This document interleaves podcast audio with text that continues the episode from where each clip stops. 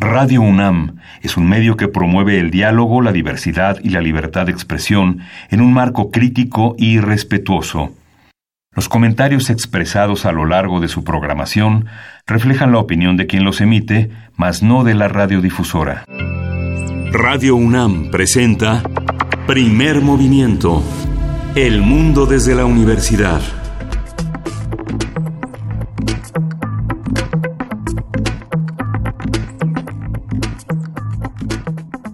Hola, muy buenos días, bienvenidos, bienvenidas. Iniciamos primer movimiento, pasaditas las 7 de la mañana. Yo soy Berenice Camacho. Estaré en esta ocasión, eh, pues en este día, en este día especial, el primer día del 2020. Qué rápido llegamos aquí.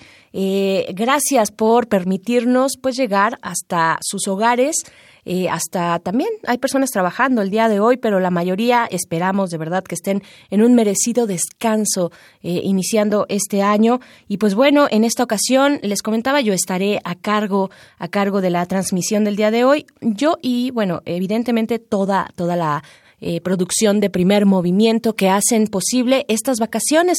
Les recordamos que nosotros estamos en un programa grabado, así es que les estoy hablando desde el pasado eh, para dar inicio a este 2020 y durante, bueno, ustedes si nos han sintonizado, eh, saben que durante estas semanas de vacaciones pues hemos tenido estos programas grabados a cargo de Miguel Ángel Quemain eh, o a veces los dos también, nos fuimos ahí repartiendo, pero todo un esfuerzo conjunto de la producción de este programa para estar con ustedes en este inicio del 2020 y pues a lo largo de estos programas estaremos y a lo largo del día de hoy estaremos recuperando, recordando algunas conversaciones importantes que tuvimos a lo largo del año pasado. Vaya año, vaya año el que culminó el día de ayer, un año eh, pues en temas tanto nacionales como internacionales muy complejo, muy movido, años, eh, un año de, por ejemplo, de muchas elecciones en el continente, en la región latinoamericana,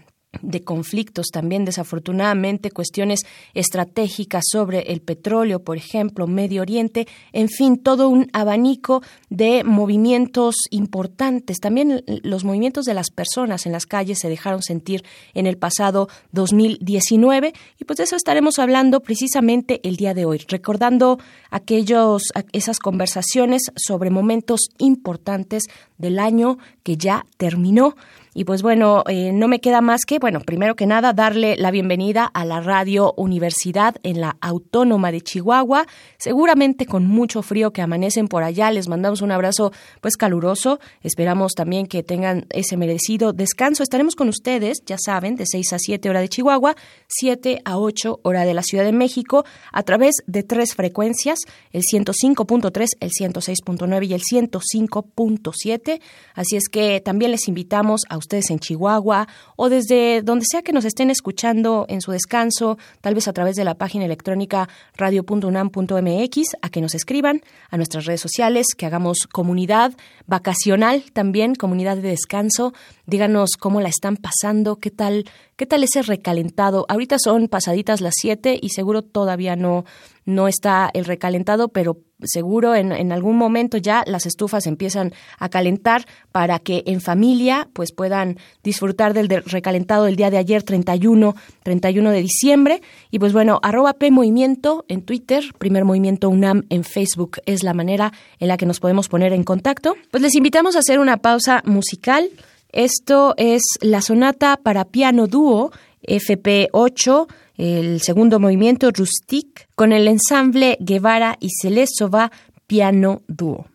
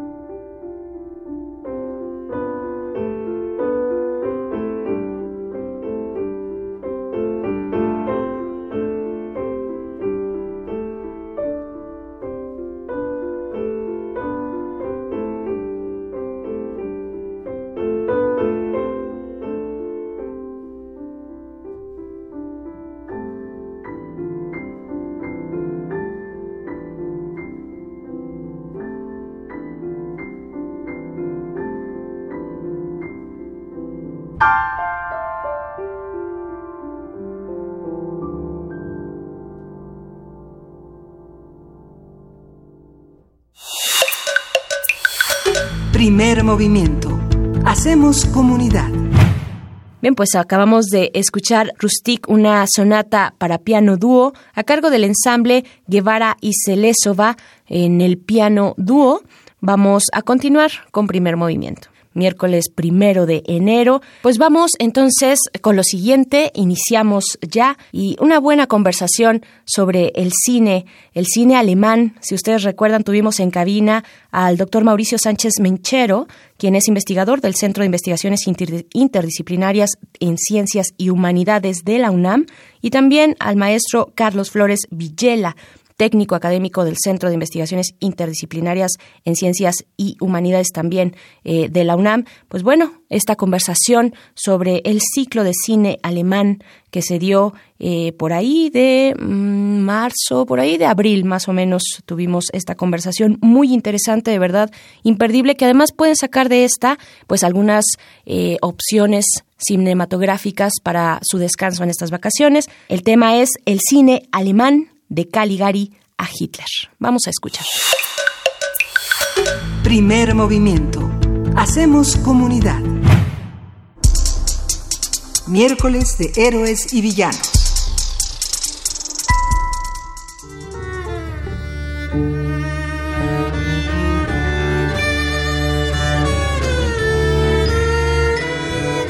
Desde sus inicios, el cine alemán ha sido reconocido por su calidad, por la variedad de sus temáticas y por el talento de sus realizadores. Incluso se reconoce a los alemanes Max y Emil Sklandanowski por ser inventores del bioscopio con el cual lograron capturar el movimiento antes de los hermanos Lumière. La primera película alemana fue producida en 1913 con el título El estudiante de Praga, una adaptación de la obra de Edgar Allan Poe. Tras finalizar la Primera Guerra Mundial, surgieron directores como Robert Weiner, Weine, realizador de El gabinete del doctor Caligari, Friedrich Wilhelm Murnau, eh, director de Nosferatu, una sinfonía de horror, o Fritz Lang, director de Metrópolis. De la época nazi sobresale el documental Olimpia sobre los Juegos Olímpicos de 1900 36. Para conocer más sobre el cine alemán, el Centro de Investigaciones Interdisciplinarias en Ciencias y Humanidades invita al curso Historia del Cine Alemán de Caligari Hitler, que será impartido por el que ocupan Mauricio Sánchez y Carlos Flores. El curso se realizará el 17 de mayo al 28 de junio en la sala de videoconferencias del SEICH, la Torre 2 de Humanidades, quinto piso, Ciudad Universitaria. A partir del curso del SEICH hablaremos sobre la historia del cine alemán, cuáles han sido sus temas, sus glorias y vergüenzas, así como su lugar en la historia de la cinematografía mundial. Eh, nos acompañan el doctor Mauricio Sánchez Menchero, él es investigador del Centro de Investigaciones Interdisciplinarias en Ciencias y Humanidades de la UNAM, maestro y doctor en Historia y Comunicación por la Universidad Complutense de Madrid. Bienvenidos. Bienvenido. buenos días. Muy buenos días. También está con nosotros en cabina el maestro Carlos Flores Villela, técnico académico del Centro de Investigaciones Interdisciplinarias en Ciencias y Humanidades, el SAGE de la UNAM, maestro en Historia del Arte por la Facultad de Filosofía y Letras también de esta universidad. Bienvenido, maestro Carlos Flores. Gracias por la invitación. Mucho gusto estar aquí pues al contrario, eh, desde, desde hace más eh, de 10 años ambos han coordinado el curso semestral sobre historia y cine del programa de estudios visuales del SAGE. Y pues bueno, antes de entrar al aire nos comentaban pues un poquito de estos, de estos momentos, de estos talleres, de estos cursos que eh, pues han ido generando a lo largo de, pues, del programa de estudios visuales. Cuéntenos ahora pues cuáles son las, las temáticas, qué decir, qué decir del cine alemán, particularmente de esta época, que es el cine de principio principios de siglo, del siglo pasado. ¿Qué decir? bueno, eh, en, primer lugar, este, un saludo a toda la, audiencia. Este, muchas gracias por la invitación. Y ciertamente este tipo de cursos son para reflexionar en torno a la producción cinematográfica en distintas partes del mundo. En esta ocasión nos, nos convoca eh, los 100 años de la República de Weimar, que estamos celebrando, junto con los 130 años de un crítico cinematográfico de gran altura, que es eh, Siegfried Krakauer, que es un eh, genio en cuanto a todo lo que es el análisis cinematográfico y que nos dejó una obra este, patente que es de alguna manera la estructura de, este curso. Por eso es la, el gusto por revisar, dando los pasos o siguiendo la ruta que nos, nos traza Krakauer para ir eh, analizando cada una de las producciones cinematográficas y sacar de ahí eh, una combinación entre lo que es la historia alemana y la historia cinematográfica. Nuestro, nuestra apuesta en estos cursos siempre ha sido la historia en el cine, el cine en la historia, ¿no? en, ese, en ese juego, en ese binomio tratamos de que la gente que asiste eh, tenga un panorama general, el contexto general de, de, la producción, de los productos y del consumo de un periodo en específico y en particular vemos cada una de estas producciones con, con más detenimiento. Este, una aclaración sobre lo que decías. O sea, de lo que dijiste los hermanos Klandlanowski, empezó a hacerse cine en Alemania, como se hizo cine en Francia y en Estados Unidos. Lo que pasa es digamos, por la Primera Guerra Mundial y muchas cosas. En un momento dado se pensó, por ejemplo, que la primera película alemana era El gabinete del doctor Caligari, ¿no? Y conforme se ha profundizado en la historia del cine y todo, pues, se ha encontrado mucho más material anterior, ¿no? Y de hecho, hay todo un congreso que se realiza en Italia donde presentan los descubrimientos de un cine que se hizo ya hace más de 100 años, ¿no? Y cada vez aparecen más sorpresas, ¿no? Entonces, el cine alemán sí tiene una historia igual de centenaria o más que la, francesa, la de Estados Unidos, ¿no? Empezó junto con el nacimiento del aparato. Sí, las guerras que abrieron modos de comunicación, pero que también cerraron otros, comentábamos Berenice y yo fuera del aire, y uno dice, cuando se aproxima al aprendizaje del alemán se da uno cuenta de que hay otro mundo que no circula ni en francés, ni en italiano, ni en español, ni en inglés, es un mundo casi secreto, ¿no? Si uno ve los semanarios como Spiegel o este Stern, semanarios de este tipo, uno se da cuenta de que las novedades editoriales cinematográficas nunca las verá uno seguramente, ¿no? Esta parte son 13 películas eh, este, en, el curso que cuentan una historia. Krakauer eh, hace una historia de una historia y una historia de la psicología alemana. ¿Cómo, cómo está organizado este curso? Justamente ahora acaba de terminar un curso en el MOAC que Laura eh, este, González Flores y David Wood hicieron sobre las teorías del cine este, sobre los lenguajes del cine. Ahora empieza uno sobre las historias del cine, cómo podemos entender una mentalidad a través del cine, pero cómo podemos entender una realidad social y política. Ya lo hicieron ustedes, forma parte de la experiencia. Sí, eso es bien interesante porque Krakauer, por ejemplo, eh, parte de que el análisis cinematográfico eh, para hablar de esta psicología, decía que no hay eh, como una expresión artística como la del cine, porque es colectiva. Entonces ahí hay varias, este, convoca varias expresiones, varios colaboradores que que hablan de una sociedad. Y dice eso por una parte, pero también el cine llega a grandes masas. Y entonces eh, en esa posibilidad de estudiar a los públicos y estudiar a la producción cinematográfica es que él sacaba conjeturas sobre la psicología que estaba viviendo eh, la Alemania de, Weimar, por, ejemplo, o de la preguerra con, con la, este, lo que estaba comentando el maestro Carlos, eh, sobre esta pequeña producción que ya empezaba a influir. Por ejemplo, dice Krakauer que los movimientos de cámara que sorprenden en el expresionismo ya venían desde la, guerra, desde el cine de, propaganda. Ese movimiento de cámaras o el manejo en submarinos ya habla de eh, la utilización a posterior que van a hacer estos grandes eh, directores o después de, la Gran Guerra eh, todo el desarrollo eh, a cuentagotas, pero ya aparece UFA y estas grandes producciones. Entonces, todo, todo ese material, lo que es impresionante de Krakauer es que este libro lo escribe ya en los 60 y sin volver a ver esas películas. O sea, tenía una memoria como de elefante, como eh, Brodel, ¿no? Que también escribe su Mediterráneo en la cárcel cuando está la Segunda Guerra. Eh, una capacidad de memoria que le ayuda a, y, lo vemos ahora con una actualidad y una fuerza. Hay algunos elementos que dices, bueno, esto a lo mejor habría que discutirse. Eh, eh, a lo mejor ahora tenemos más recursos y podemos ver una y otra vez las películas y podemos hacer un análisis más pormenorizado. Pero él, sin volverlas a ver y desde Estados Unidos hacer este libro, es, sigue siendo impactante, ¿no? Un gran pensador. Carlos Flores. Ahora, lo cierto es que se están haciendo nuevas revisiones, ¿no? Por ejemplo, hay un gran teórico y historiador del cine alemán Thomas el César, que dice que mucho de lo que plantea Krakauer en este libro se cae al ver más parte de la producción. Es un poco el fenómeno que pasa con el neorrealismo italiano, ¿no? En un momento dado solo pensamos en el neorrealismo italiano. Y el neorrealismo italiano es una parte muy pequeña de la producción global italiana de cine, ¿no? Entonces este cine que tiene un gran peso con el gabinete del doctor Caligari, incluso a nivel mundial, ¿no? Y que tiene ciertas repercusiones en la misma industria alemana, ¿no? Este abarcó muy bien este periodo y la selección de Krakauer es muy buena para explicar lo que vino después, lo que explica en su libro, pero en torno a, la, a los nuevos hallazgos sobre la producción alemana, un poco como que se cae, ¿no? Pero de todos modos sigue siendo uno de los libros fundamentales de historia y de teoría del cine, de eso no cabe la menor duda. Claro, justo, justo les iba a preguntar si, eh, si lo que vamos a ver eh, se engloba, evidentemente se engloba en el expresionismo el cine expresionista alemán, pero hay algo que se desborde, hay algo que, que no hemos visto y que tal vez por, por practicidad encasillamos en el expresionismo alemán, pero otros elementos. Sí, de hecho, mira, de hecho hay quien dice que la única película expresionista es el gabinete del ah. doctor Caligari, ¿no? Ahora, sí es cierto que sobre todo por los decorados, porque están hechos en base a pintura expresionista. Sí, es fantástico. Ahora, hay un fenómeno muy interesante con esta película. Viene a ser como el canto del cisne del expresionismo. El expresionismo es un movimiento artístico, pictórico y literario de inicio del siglo XX. Y esta película, este año, cumple 100 años de que se estrenó el gabinete precisamente eh, digamos es la otra parte del curso no festejar los 100 años de esta película. Entonces viene a ser como el canto del cisne del expresionismo. Pero es una película con un impacto impresionante. Juan Bustillo Oro hace una película en México que se llama Los dos monjes por el impacto que le causaba haber visto esta película.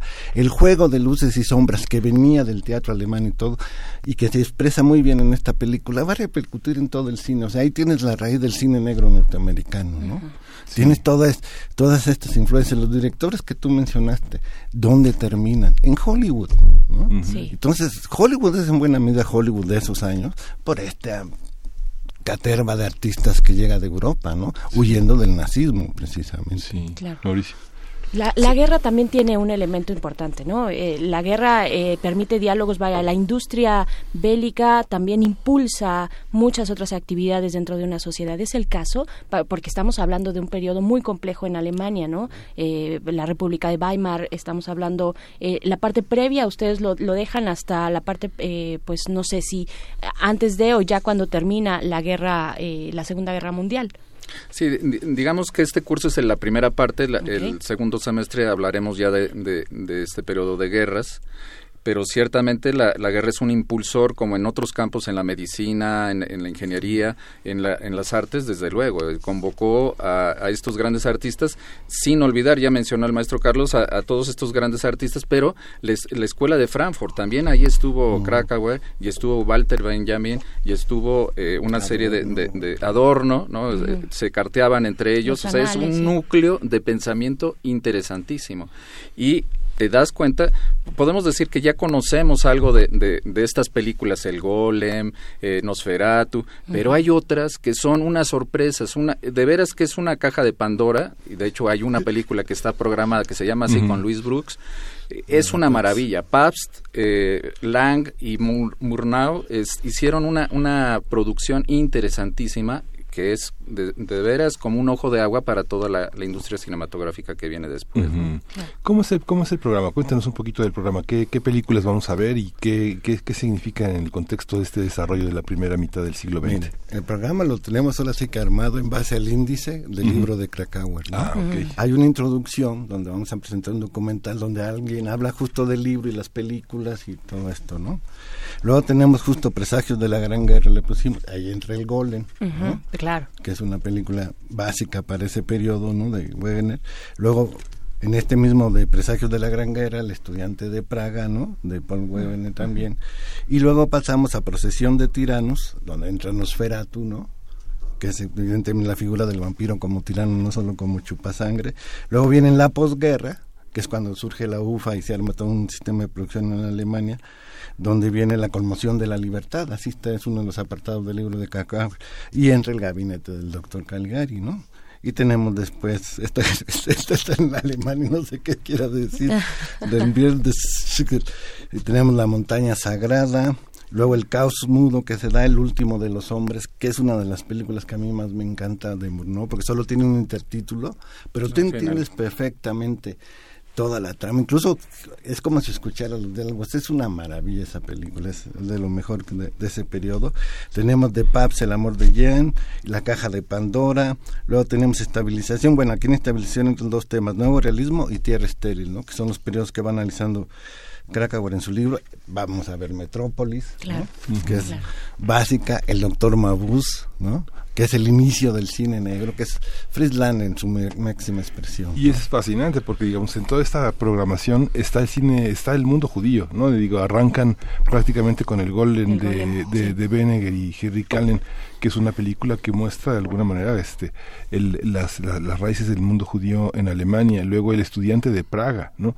Es que hay una literatura en la que muchos de los alemanes están no adaptando, como pasará en la segunda mitad del siglo XX, sino discutiendo con, con, lo suyo, no sé, está Frank Bertel, está Kafka de alguna manera, está Thomas Mann, está este Bertolt Brecht, eh, este Hermann Broch, ¿no? Este todo está tienen el ángel azul no esta, esta esta película de Stenberg que también está muy cercana a la literatura no ¿Qué, ¿Qué, tan qué eh, cómo ver el cine desde, desde la historia qué aspectos son los más llamativos qué es lo que ya eh, qué Alemania se perdió con la guerra que está en estas en, estas en estos filmes sí allí lo, lo, que es muy interesante es que Krakauer por ejemplo habla de cómo el, el estudiante de Praga representa el alma alemana dividida entre esa clase media que está observando a las clases en el poder, que no los toman en cuenta y que los tienen oprimidos, está en contraparte los resultados de la Primera Guerra Mundial con la firma del Tratado de Versalles, hay mucha carestía este, de bienes, la inflación se va a las nubes, hay una queja, entonces ese estudiante de Praga que se desdobla, que tiene dos, dos partes. De hecho, hay una escena donde él se está contemplando en el espejo y se dispara a sí mismo. Entonces es, como dice Krakauer, representando lo que es la sociedad alemana dividida y que no sabe qué hacer y se dispara a sí misma. ¿no? hay, hay este, e, e, este cine como místico de alma, ¿no? Que está muy muy presente y que se desvela en estas películas con este contexto histórico, ¿no? De, la República de Weimar. Claro, y, muy acorde a la filosofía alemana y el espíritu, ¿no? Y lo que se está discutiendo, el espíritu o lo que se discutió, eh, pues algunas décadas antes, ¿no? De Hegel, en fin, ¿no? El espíritu de, las naciones, de lo alemán, el, lo, napoleónico como una herencia por ahí, un poco. Sí, eso, eso está presente. O sea, lo que hay un libro que estamos revisando de que se llama Peter Gay, sobre la cultura de Weimar, y dice que todo lo que sucede en este periodo de gran efervescencia cultural en Alemania en la posguerra ya se veía desde el imperio del Kaiser o desde antes, desde la revolución del 48 en Alemania, ¿no? Y lo que tú decías, Miguel Ángel, está basado mucho en la literatura. ¿Qué es lo que tenemos en lo que decía Mauricio el estudiante El famoso Doppelanger, el doble y su sombra, que viene desde Jekyll y Mr. Hyde, por ejemplo. Y a los alemanes, por alguna razón que yo apenas empiezo a vislumbrar con todo lo que estamos revisando para el curso, es un tema que les fascina, ¿no? Entonces el mismo Golem aparece de pronto como la imagen de su creador, ¿no? Sin serlo, pues, ¿no? Pero es, es, su especie de doble y eso es lo que pasa. Y Cheshire es el, el, doble de, Caligari, ¿no? Este juego que tienen ellos muy, muy y que es el doppelganger, le dicen ellos así, y es algo que los, los tiene fascinados, y yo apenas empiezo a vislumbrar esa sociedad alemana, que dices, claro, por creo que ahora de la Convención de la Libertad estaban muy acostumbrados o están muy acostumbrados a ser obedientes. Con la República de Weimar tienen libertad, tienen democracia, pero no saben cómo manejar. Y yo creo que sabemos, sabemos más de lo que creemos, porque a diferencia de lo que pasa en Inglaterra, los alemanes hablan eh, muchas lenguas, ¿no? Hablan francés, hablan italiano, hablan inglés, hablan español. Ahora que comentas el libro de Peter Guy, este Peter Guy también es el gran biógrafo de Freud y, esta, esta, esta visión que tiene de esta Alemania comunicada, digamos. Pienso en el caso de Freud, que es un hombre que aprendió español para leer el Quijote, ¿no? Que aprendió ruso para leer a Dostoyevsky. O sea, es algo muy impresionante. Sabemos más de lo que creemos y va a estar posible, va a ser posible todos los viernes a, de 9 de la mañana a 2 de la tarde. Así es. Este tiene un costo verdaderamente mínimo para muchas de las producciones que tiene la UNAM en materia de cursos. Si nos cuentan un poco como este dónde las horas sí que las preguntas de comprador, dónde hay que inscribirse. Sí, las coordenadas. Este, se inscribe uno en el cuarto piso de la Torre 2 de Humanidades, que es donde está el área administrativa del CEIS, preguntan por Mariguel Gómez y todo el que tenga este credencial INAPAM, credencial UNAM, credencial de estudiante, cualquier escuela, tiene 50% de descuento. 50%. De hecho, la mayoría son estudiantes o maestros o compañeros jubilados ya que, quieren seguir estudiando y este, entonces en realidad les cuesta 300 pesos, ¿no?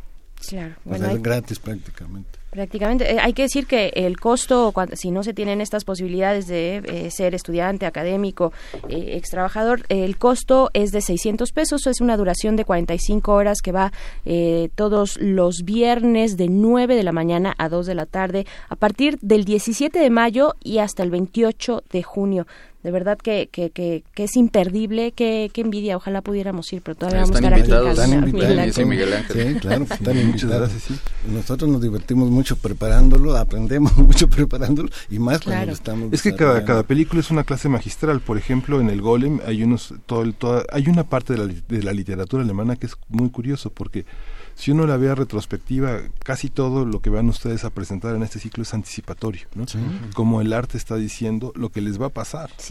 En 1924, en 1922 ya está la presencia del líder, ya está la presencia de la opresión, el rechazo al otro, este, eh, un, un, combate de la migración, un odio que viene desde el siglo XIX contra los contra los judíos, contra los gitanos, contra los negros, contra los homosexuales, una misoginia muy poderosa, a pesar de que cierran con una de las grandes mujeres de la cinematografía, que es Leni Riefenstahl, con su El triunfo de la voluntad, una película que es tal vez la más grande película de la propaganda nazi, además de las Olimpiadas filmadas en el 36. No, pero esa, esa de la voluntad, sobre todo se, se cuántas cámaras desplaza en, en, el estadio, ¿no? Es una cantidad de 20 cámaras o más en el banderas, eh, para hacer las tomas aéreas, eh, bueno, en fin, es, es, una cobertura que hace Reinfeldstahl eh, estupenda, ¿no? Ella antes actriz también, ¿eh? Es, es, es, interesante tener en cuenta. Sí, yo creo que, que en Alemania están ya los aires de, este, el doctor Mabuse, es el Hitler, ¿no? Que está dominando, que hipnotiza, o el doctor Caligari, que, tiene dominada la población. Sí hay estos aires de lo que se viene. Eh, para entenderlo mejor todavía, si tenemos el contexto histórico, podemos ir acomodando mejor las piezas y dice, ah, además de aprovechar y entender una película, el contexto y, lo que nos, nos, va contando cada una de, estas películas en su conjunto es una maravilla. Eh, lo, lo particular del curso es que dejamos también visionado en casa, entonces eh, en algunos otros cursos hemos dejado lecturas, pero ahora estamos apostando a que hay que ver. Hay una cantidad enorme de películas que están a, disposición en línea y entonces eso facilita que los alumnos también eh, damos algunas copias, pero otras van a estar en línea para que los alumnos terminen de ver y yo creo que les va a fascinar. ¿eh? Si, si no están acostumbrados al lenguaje del cine silente, eh, el cine mudo, este, este tipo de películas lo atrapa porque están muy bien construidos, el manejo de cámaras, de actores, eh, esos close-ups que nosotros queremos que los inventó Kubrick, no, ya vienen desde antes, todo está ahí en el cine alemán. ¿eh?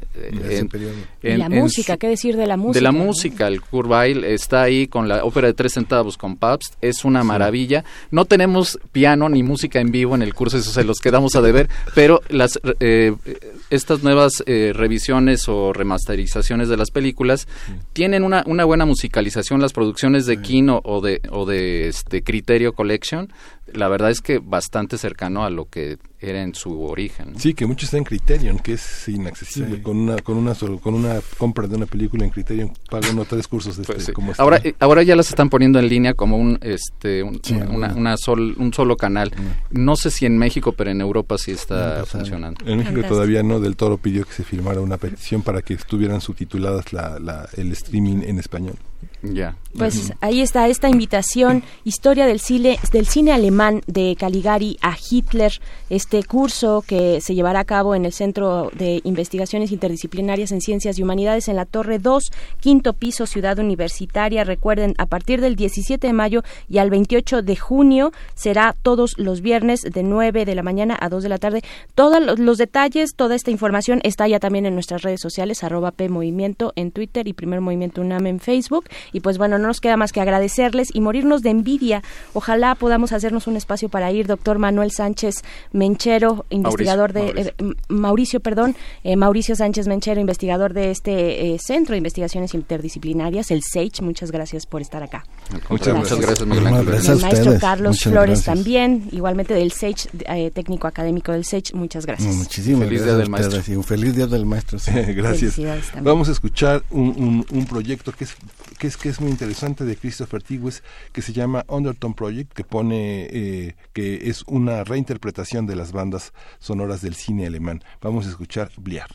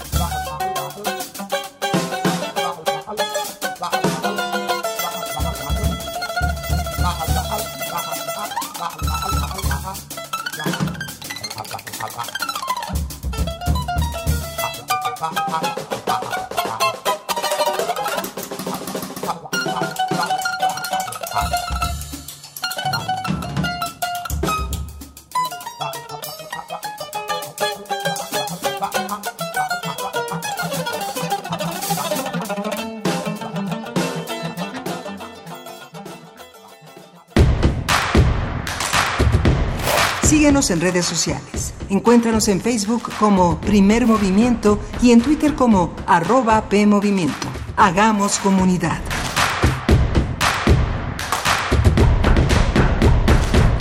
Bien, estamos de vuelta después de tener esta conversación. Pues, ¿qué tal? Se antoja, ¿no? Se antoja ver una buena película eh, en familia o no, o no en familia, tal vez con amigos o también eh, con uno mismo, siempre se antoja ver una buena película de cine y bueno, eh, recurrir al cine que ya ha pasado, pues siempre es una buena opción en el descanso cuando uno tiene todo el tiempo para dar espacio a, eso que ya no se proyecta en las salas en las salas de cine, salvo en algunas buenas excepciones, por ejemplo en la Cineteca Nacional. Hoy es un buen día, primero de enero para para ver algo de cine. Pues les invitamos a hacer una pausa musical esto es de Cesate o Mai Cesate, una composición de Antonio Vivaldi.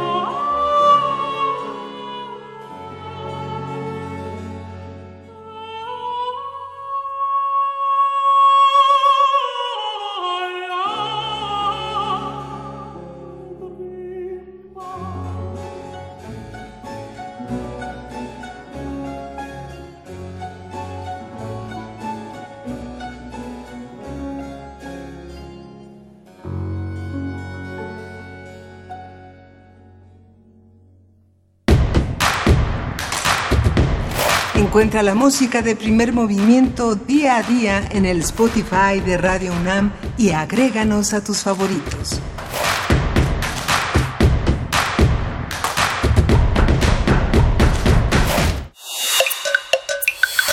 Primer movimiento.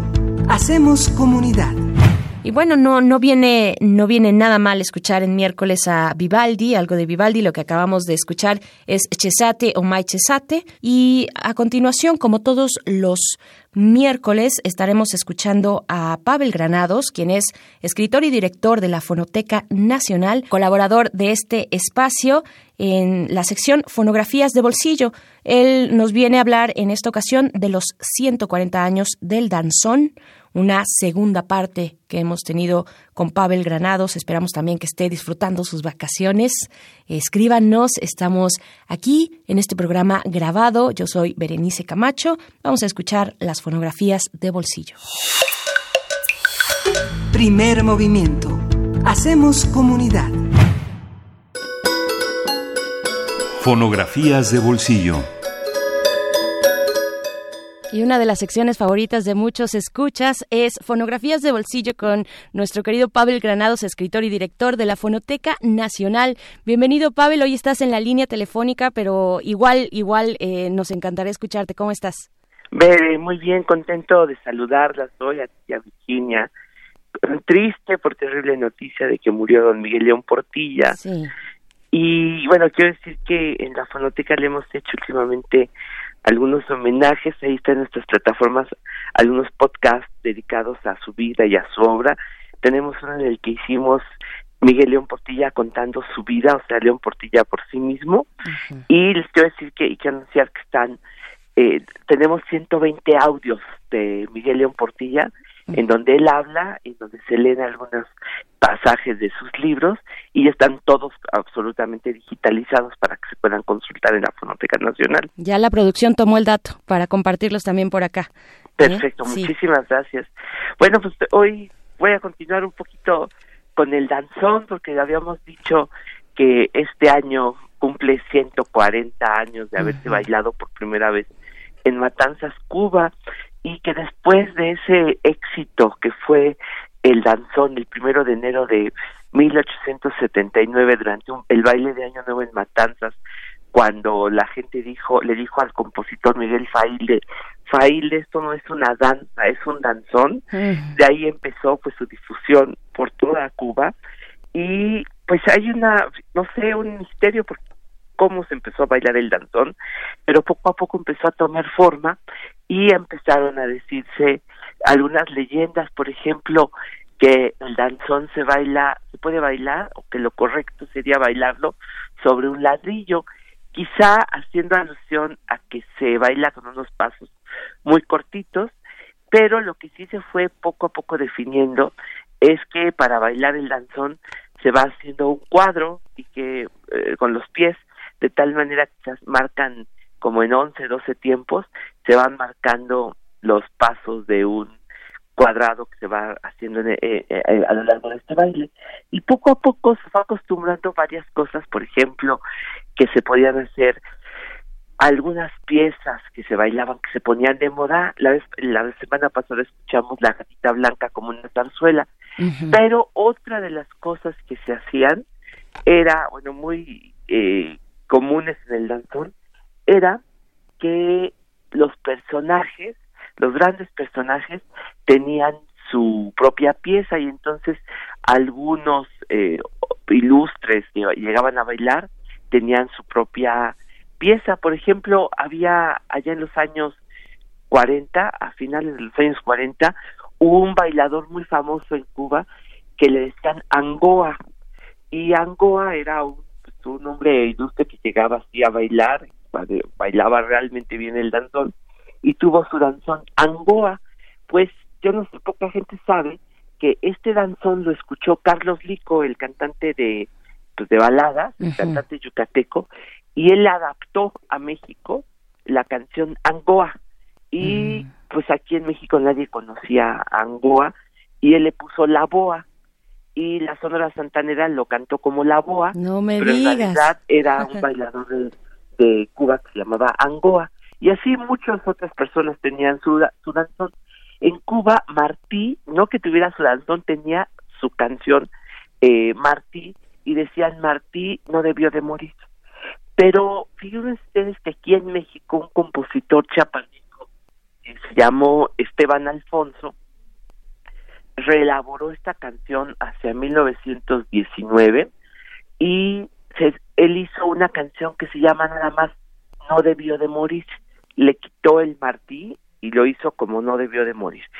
Y se, se cantó, bueno, se bailó eh, en 1919 se grabó en Estados Unidos y en 1920 que se inauguró el Salón México, pues se bailaba mucho eh, esta canción No debió de morir y así se quedó mucho tiempo. Fíjense ustedes que Esteban Alfonso, yo tuve la suerte de, él era chapaneco de Comitán y yo tuve la suerte de conocer a su hija que se llamaba Julia Alfonso, una actriz muy importante de teatro universitario y me contó que su papá fue víctima de una infección este, muy terrible y le dio paludismo. Entonces estuvo un mes delirando con fiebre y en medio del delirio se paraba a escribir en, su en sus partituras. Cuando se recuperó después de un mes, le dijo a su familia, oye, ¿qué es todo esto que está en las partituras? Y le dijeron, pues quién sabe, tú te parabas en el delirio y escribías eso. Bueno, pues lo tocó en el piano y era un danzón al cual le puso paludismo agudo.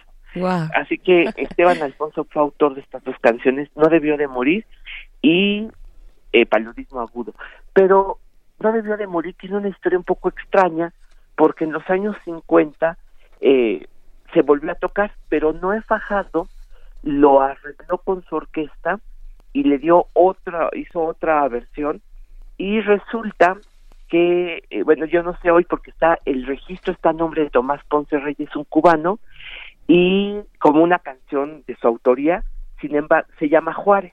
Hoy decimos Juárez no debió de morir, mm. porque si Juárez no hubiera muerto todavía viviría, así dice la canción, la patria sería feliz, dice, cuando, cuando, si Juárez no hubiera muerto todavía, eh, la patria sería feliz, eh, esto dice el danzón, que le cantan, cantan allí en la película del Indio Fernández, el, en, en, en 1948 Salón México, el Son Clave de Oro canta esta canción. Sin embargo, lo que vamos a escuchar hoy es esta grabación olvidada de 1920 que se llama No debió de morir, todavía no se decía que era Juárez, eso se empezó a decir hasta los años 50, o sea que aquí esta grabación se hizo con una banda militar que se llamaba la banda Columbia, y se grabó en los Estados Unidos. Es la que vamos a escuchar ahora. Perfecto, pues Pavel, con esto eh, te despedimos, nos encontramos el próximo miércoles, vamos a escuchar este delicioso danzón No debió de morir, eh, pues de 1920, ¿no? Todavía en esa versión, y pues te mandamos un abrazo. ya Gracias. Nos vemos por allá. Exacto. miércoles. Gracias, Pavel Granados. Los invitamos, como siempre, a consultar la fonoteca fonotecanacional.gov.mx, pues a ver qué tesoros se pueden encontrar por ahí. Y pues bueno, con esto también nos despedimos de la Radio Universidad de Chihuahua. Vamos a escuchar este, este danzón, no debió de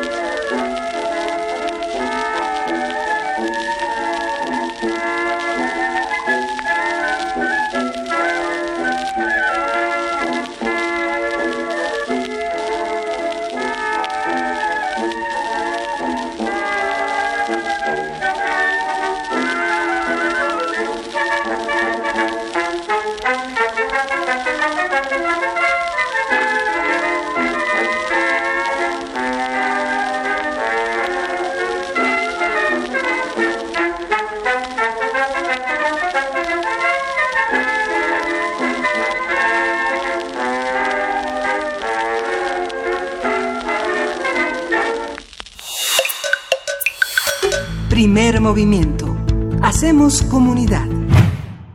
Y estamos ya de vuelta, terminando nuestra primera hora de transmisión en este que es el primer día de 2020. El futuro nos alcanzó.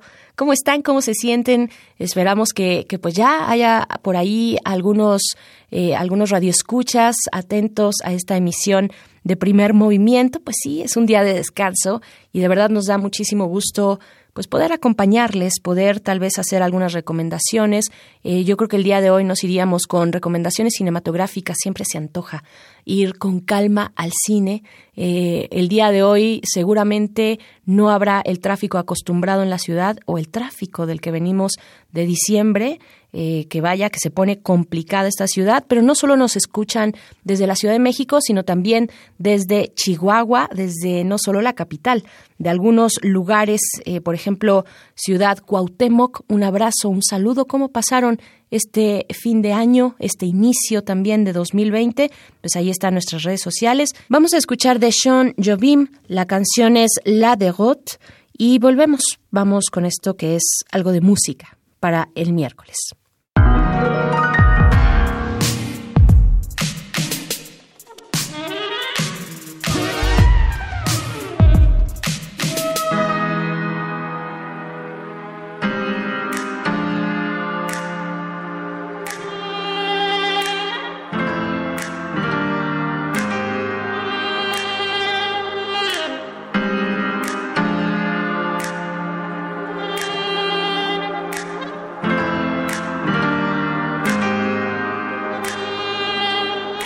J'ai l'âme tordue quand les hommes sont dus, quand les hommes sont durs devant des démons sans Dieu. Je vraiment trop anxieux comme un cheval sans yeux dans une course entre deux grands vétérans du jeu.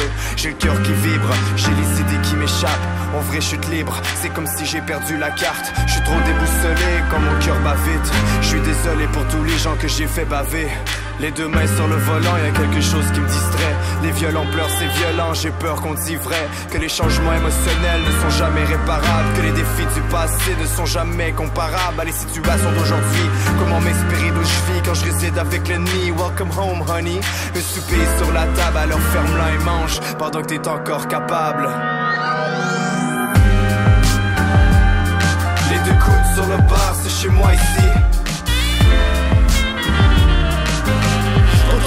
Où j'ai grandi.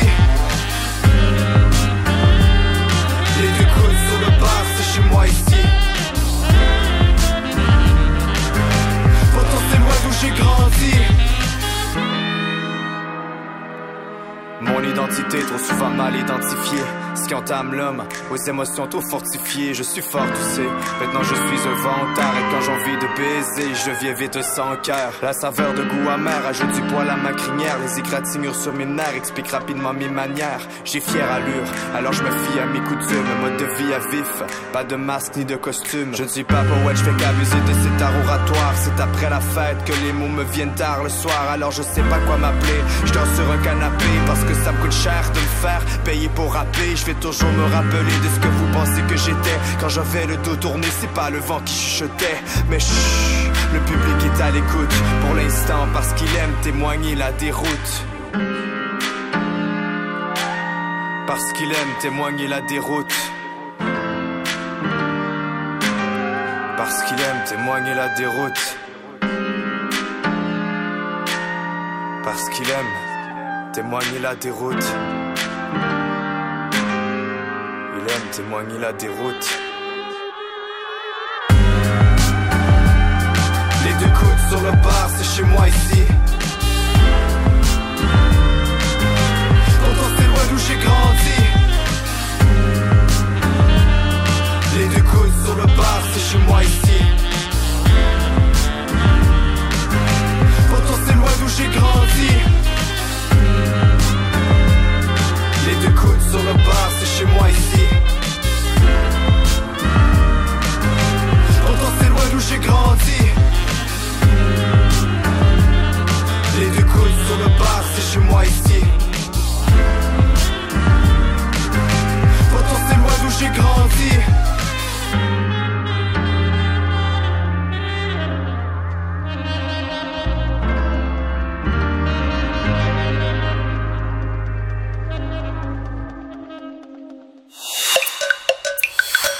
Primer movimiento Hacemos comunidad. Encuentra la música de primer movimiento día a día en el Spotify de Radio UNAM y agréganos a tus favoritos.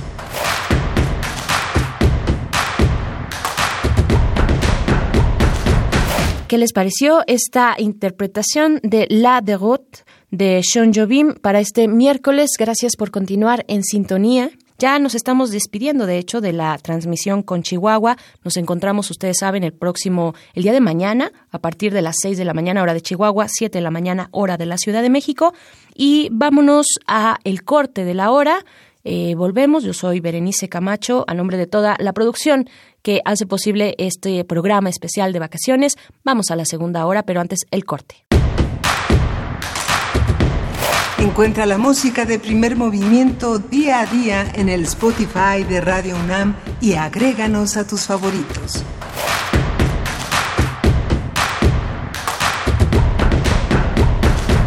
Hola, buenos días. Estamos de vuelta en primer movimiento. Yo soy Berenice Camacho. Eh, permanezco aquí en cabina, en realidad en un programa grabado. Eh, gracias a la colaboración y esfuerzo de todos los compañeros, pues le damos la bienvenida a quienes nos sintonizan a través de la radio Nicolaita en el 104.3. Saludos, saludos Morelia, ¿cómo amanecen? Y pues bueno, vámonos ahora sí con la nota nacional.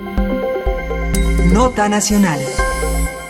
Un juez vinculó a proceso a Rosario Robles por el, supuesto, por el presupuesto delito de ejercicio indebido de la función pública y le otorgó prisión preventiva justificada, por lo que desde ayer la ex titular de Sedesol y Sedatu fue trasladada al penal de Santa Marta Catitla. La resolución del juez implica una investigación de dos meses, tiempo en el cual la Fiscalía y la Defensa deberán recopilar las pruebas y realizar diligencias para, en su caso, acreditar el delito o presentar pruebas a favor de la exfuncionaria. Felipe de Jesús Delgadillo Padierna concluyó que Rosario Robles conocía las irregularidades cometidas en Sedesol y Sedatu bajo el esquema de la estafa maestra y nunca hizo nada por detener esos actos. Ayer la Unidad de Inteligencia Financiera de la Secretaría de Hacienda informó que será presentada otra denuncia por 105 contratos por más de 800 millones de pesos en la Secretaría de Desarrollo Social vinculados con el caso de la estafa maestra.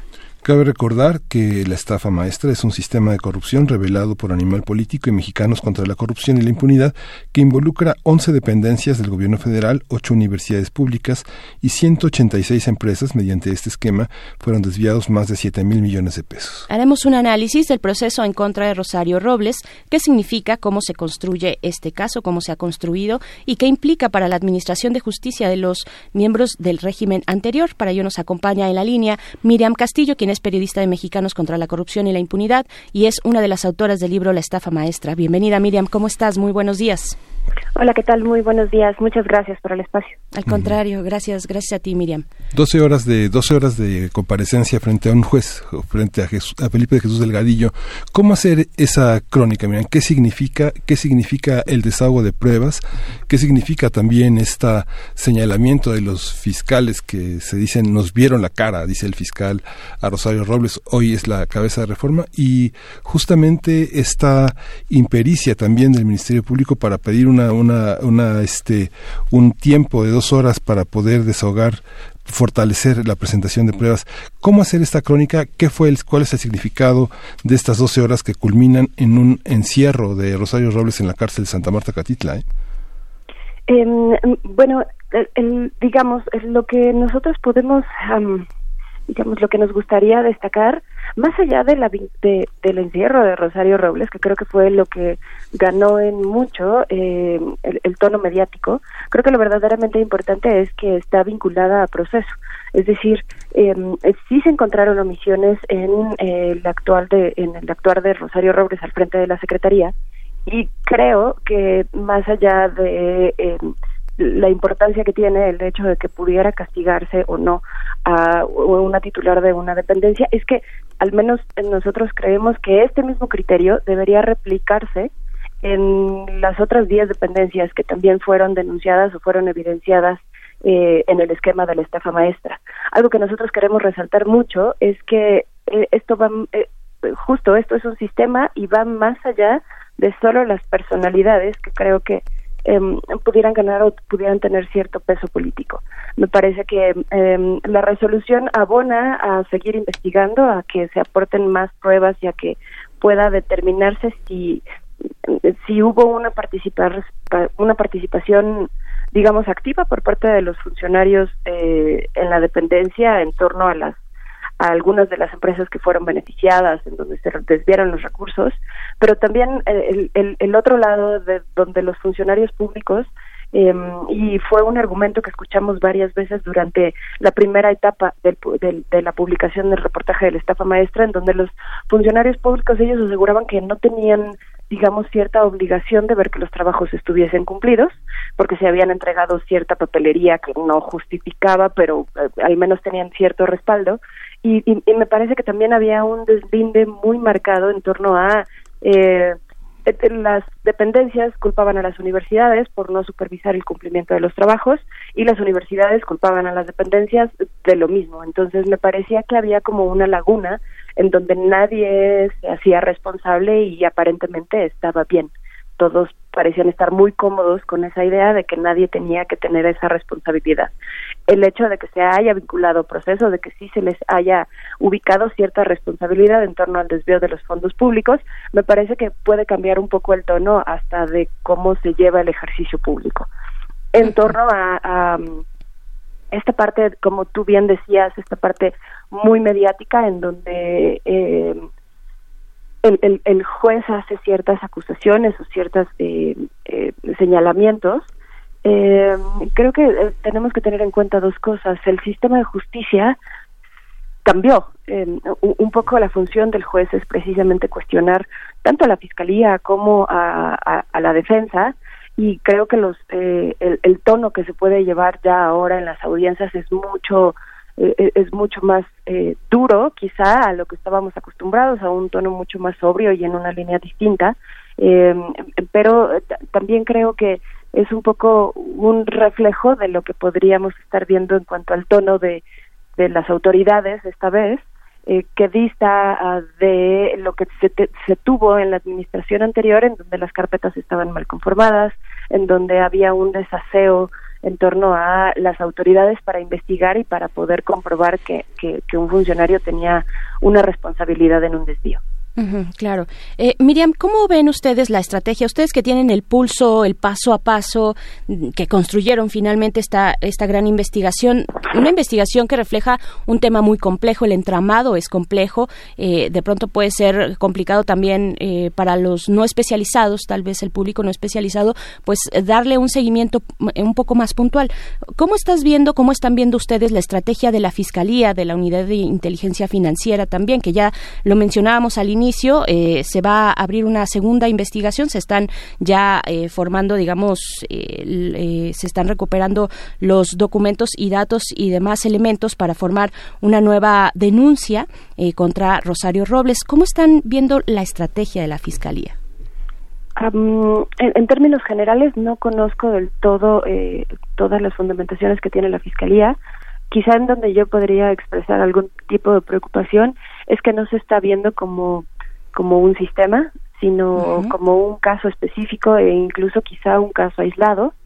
Y creo que parte de la relevancia de la, de la investigación y de lo que se ha revelado, y, y en algún punto no solamente por, por la investigación que nosotros publicamos, Animal Político y Mexicanos contra la Corrupción, sino las investigaciones posteriores en donde ya participaron diversos medios en donde también hubo participación de eh, Aristegui Noticias, de, la, de Reforma, hubo una publicación del Universal, em, en donde, eh, digamos, ya ha habido una participación de muchos medios, porque además eh, de que la cosa fue sistemática, se siguió repitiendo, es decir, no con la publicación se detuvo, en las eh, tan solo en la presentación de la auditoría de las cuentas públicas 2000 de 15, 16 y 17 se siguió denunciando este mismo sistema, se involucraron más universidades e incluso el, sistema eh, cambió, mutó un poco porque se empezaron a incorporar los organismos de radio y televisión y así como eh, los institutos de comunicación social de los estados. Es decir,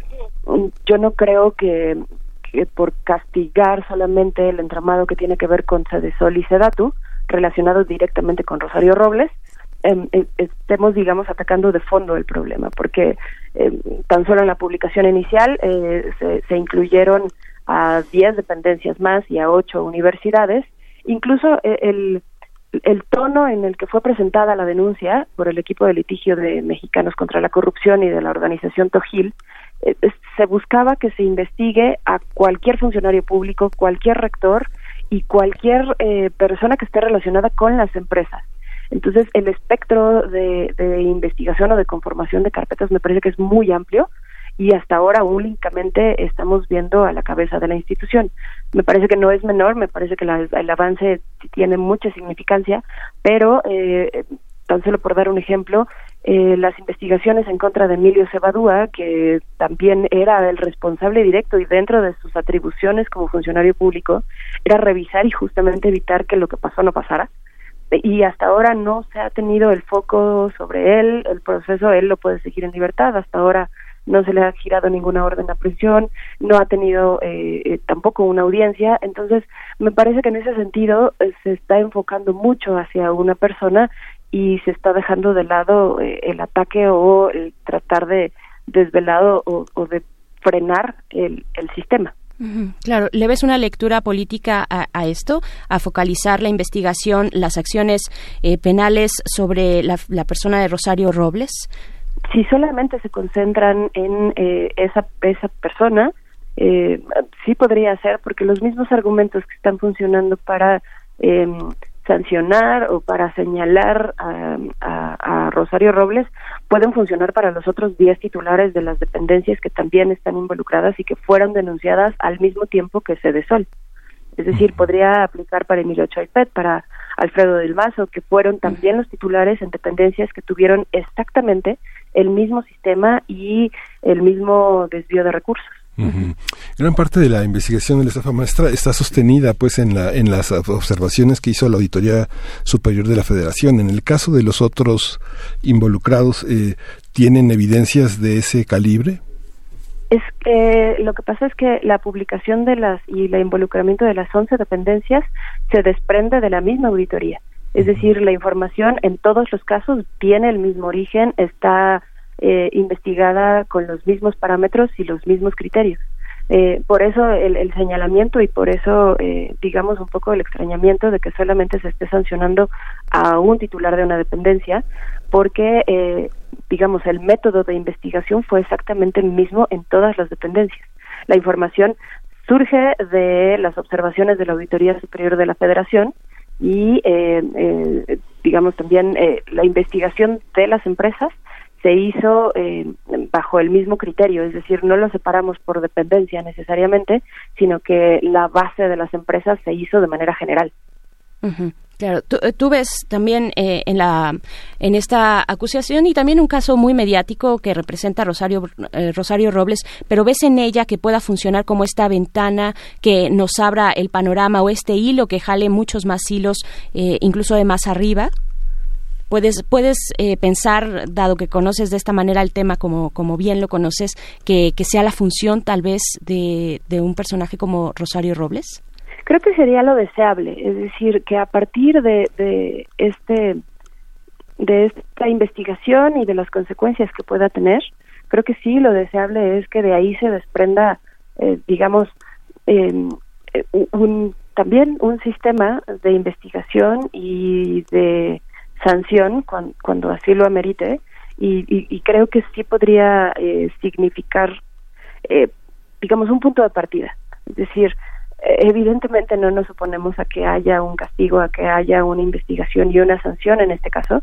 Sin embargo, lo que seguimos apuntando y en donde queremos hacer énfasis es que es un sistema y se sigue repitiendo y tiene que ser sancionado en todas las escalas, no solamente cortar una cabeza muy significativa, que no es un esfuerzo menor, pero me parece que para la solución del problema de fondo eh, no es suficiente con, con solo castigar o solo poner en la mesa un, uno, uno solo de los eslabones. Es decir, si lo que se busca verdaderamente es abatir la corrupción, el, el sistema abarca mucho más. claro, aunque ya salieron también los nombres, bueno, dentro de la, la misma audiencia salió el nombre de José Antonio Mid, eh, y también de Enrique Peña Nieto. En este, eh, para el caso de José Antonio Mid, en esta entrega-recepción de documentos de, eh, de la Secretaría, donde se le fue notificado, así, así lo dijeron en la audiencia, se le fue notificado a, o sea, él tenía conocimiento, José Antonio Mid, de lo que estaba ocurriendo al interior de la Secretaría, ¿no? Así es, digo, me parece que tendría que haber tenido conocimiento en muchos niveles. Em, finalmente, el, el, reporte que se tiene del ejercicio de recursos eh, que, que promueven de la Secretaría de Hacienda y se ejercieron en esa dependencia. Como tú bien dices, en la entrega-recepción, finalmente José Antonio Mid eh, es el sucesor de Rosario Robles.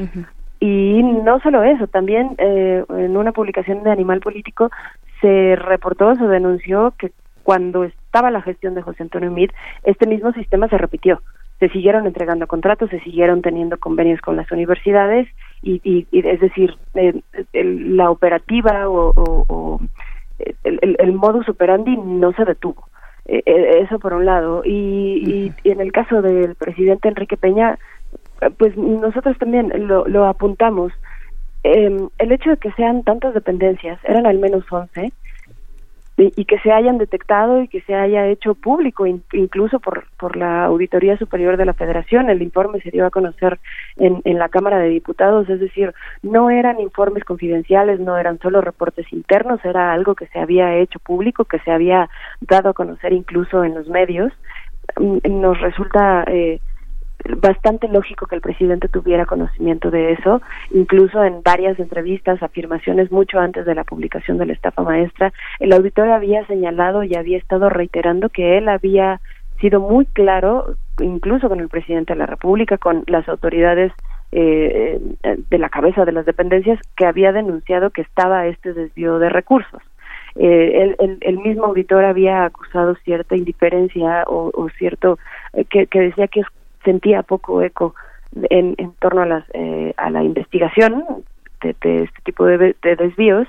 Y es decir digamos no nos suena ilógico que haya habido una serie de reportes de de advertencias digamos de que estaba sucediendo esto y que no fueron atendidas también hay otras personas vinculadas a proceso que no tienen que ver con la administración federal, sino con las universidades, ¿no? Eh, háblanos de ese otro hilo, de esa otra eh, arista de, todo este eh, pues entramado de desvío de recursos, de presunto desvío de recursos. Está, por ejemplo, el caso de Juan de Dios Nochebuena Hernández, rector de la Universidad Politécnica Madero. ¿Qué decir de esa otra arista? De los personajes que están siendo llamados, que están siendo vinculados a proceso, ¿qué nos puedes comentar? En el caso de los rectores de la universidad, yo creo que eh, es un eslabón muy importante que quizá hemos tenido un poco descuidado en, en, torno a la atención mediática e incluso en torno a las investigaciones, no sé si de las autoridades, pero finalmente quienes facilitan y quienes mm, operativamente realizan buena parte de, todo este entramado fueron las universidades.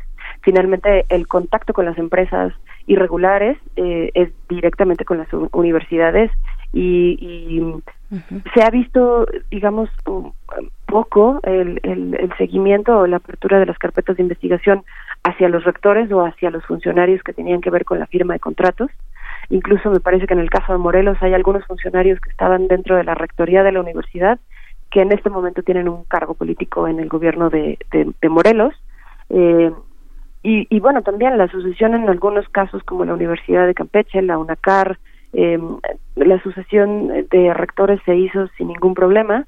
Eh, hay algunos casos, como tú bien mencionas, en, donde sí se ha llegado a sancionar o abrir ciertas carpetas, pero sí me parece que es un, un, un espacio o uno de los flancos eh, que, que, que está un poco suelto, sobre todo por el papel fundamental que, jugaron las universidades. Es decir, no eh, ellos argumentan de pronto que no tenían opción, que se habían visto obligados a, firmar ciertos contratos.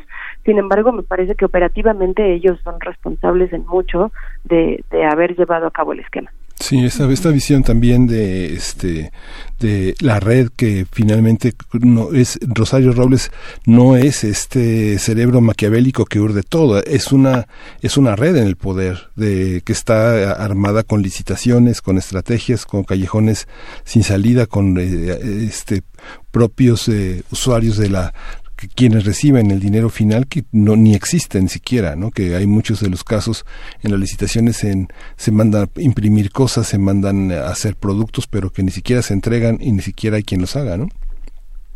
Así es, durante la, investigación que, que realizamos, eh, digamos, ya en la segunda etapa, eh, hubo una entrevista, un encuentro formal con el rector de la Universidad de Morelos, eh, y él, él, aseguraba que, que, como universidad no tenían responsabilidad de verificar que los trabajos se realizaran, que eso era tarea de, de la misma dependencia, de la misma sede Sol.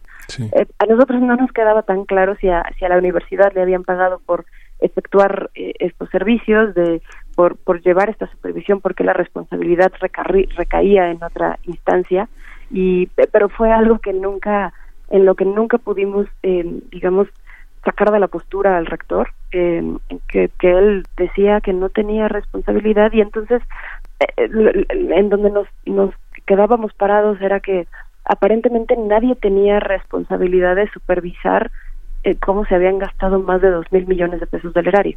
Entonces, sí, efectivamente creo que es, es, algo que se ha dejado un poco suelto y que creo yo no ha tenido las repercusiones que debería tener. Miriam, en toda esta cadena que nos estás comentando, que estamos evidentemente, bueno, que refleja esta investigación de la estafa maestra, hay un punto, supongo, un punto de quiebre donde, donde las cosas ya no son transparentes, donde eh, se hacen, bueno, eh, no sé si por adjudicación directa necesariamente todas o, cuál es eh, esta, esta línea en la que esto, este dinero va pasando de una institución por otra, pero en algún punto, en algún punto se pierde el rastro, eh, digamos, legal de, del envío de estos recursos y, bueno, es supongo el punto en el que se llega a las empresas fantasma o estas empresas fachada, ¿no? ¿Quiénes son, quién, quién es esa última cadena? Tendríamos que estar observando más a las universidades. Hay más, eh, a partir de esta investigación y de todos estos hechos, hay mm, una voluntad de transparentar más, un, por lo menos una discusión sobre transparentar lo que ocurre al interior de las universidades, tal vez eh, también pensar en cómo se llevan a cabo las adjudicaciones directas sin satanizarlas tampoco, porque de pronto es necesario. La administración pública pues es muy grande y, a veces eh, la adjudicación directa es un recurso que, que, no está del todo mal, ¿no? Sí, así es, como tú bien lo mencionas, el asunto de no satanizar ciertas figuras, el caso de la adjudicación directa es una, eh, creo que también uno de los pendientes es em, determinar o, fijar ciertos controles que creo que no candados porque eh, el sistema de, adjudicación de contratos y, de cómo fluyen eh, los servicios en la administración pública creo que es bastante complicado, lo hemos visto en esta administración. Eh, se ha hecho muy evidentes algunas deficiencias que tienen en torno a cómo se mueve todo este aparato. Eh, como bien dices, sin, satanizar ciertas figuras, yo sí creo que deberíamos de pensar en algunos controles, ah, porque finalmente el marco legal que permitió eh, el contexto de, de la estafa o de lo que documentamos nosotros como la estafa persiste. Es decir, los convenios se siguen, se pueden seguir realizando, las contrataciones también, pero eh, creo que tocaste un punto importante en torno a la transparencia de las universidades y digamos un poco el, seguimiento de los recursos, de cómo se gasta dentro de las universidades. Algo que nos costó muchísimo trabajo fue acceder a los contratos eh, que tenían las universidades con las empresas.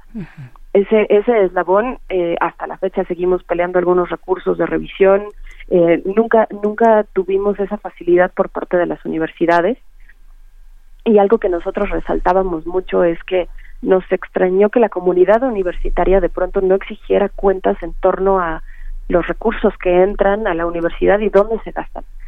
A veces entraban cerca de 20 millones de pesos en un solo contrato y la universidad solamente se quedaba como con 1.8 millones de pesos, un, monto que parecía um, una especie de, de comisión por triangular los recursos o un asunto de quedarse con una cantidad para cubrir ciertos costos operativos dentro de la universidad. Pero eh, todo el, objetivo, digamos, de los convenios que se tienen con las dependencias es que la universidad, uno, pueda eh, subsanar y pueda tener como cierto capital para cubrir sus necesidades, y dos, incluso un asunto de generación de una bolsa de trabajo, de poder vincular a la comunidad universitaria con, con, con fuentes de trabajo reales y el hecho de que el, el, dinero solo pasara y estuviera de manera muy temporal y en una muy baja cantidad me parece que era algo que la misma comunidad tenía derecho a reclamar y a verificar hacia dónde se habían ido los recursos. Y en ese sentido era muy complicado acceder tanto a los estados de cuenta, a verificar cómo se gastó el dinero que había entrado en específico ciertas partidas. Nosotros tratamos de buscar eh, esa información, de ver en dónde había caído ese dinero y después cómo se había gastado y hasta la fecha no hemos podido acceder a esa información. Sí, si no hubiera habido un mecanismo eh, tan perverso, tan corrupto, el mecanismo es absolutamente legal, ¿no? Digo, incluso pensaríamos que acudir a las universidades para promover el crecimiento de su patrimonio, para aprovechar las potencialidades de sus investigadores y de sus alumnos sería algo digno de aplauso, digno de este de acierto por parte de este procedimiento en el, gobierno, en la Administración Pública Federal, porque está en los manuales de procedimientos de la Administración Pública Federal.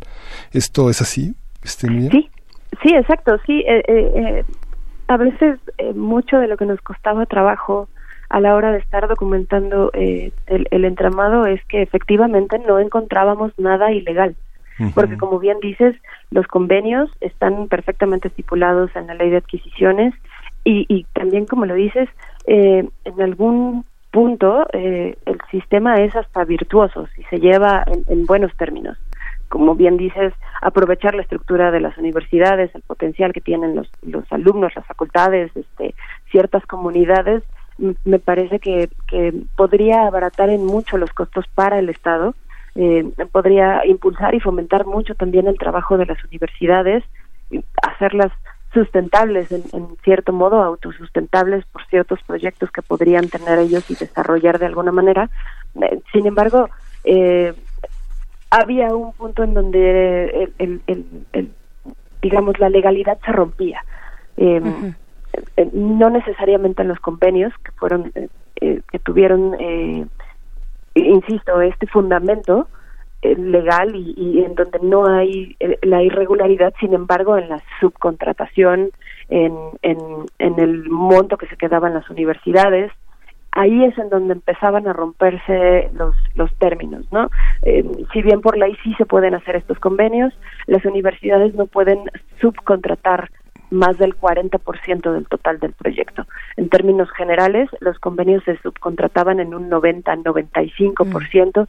y es ahí en donde ya empezaban las irregularidades, en donde empezaban a prenderse los focos y en donde el, el digamos el sistema empezaba a, a pervertirse un poco.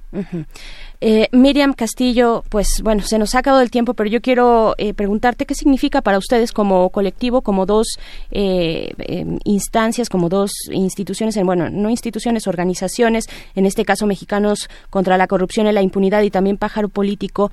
¿Qué significa observar esto, pues esto que ha sido muy mediático, no, la figura de Rosario Robles, pero observarlo también desde una dinámica que puede verse distinta desde las instituciones de impartición de justicia con respecto a lo anterior, porque bueno, esta investigación no es, no se abrió de manera reciente o no se abrió en este sexenio, sino que eh, pues ya tiene tiempo atrás que se viene investigando por parte de la Fiscalía, tengo entendido. ¿Qué significa para ustedes ver esto eh, en la realidad nacional?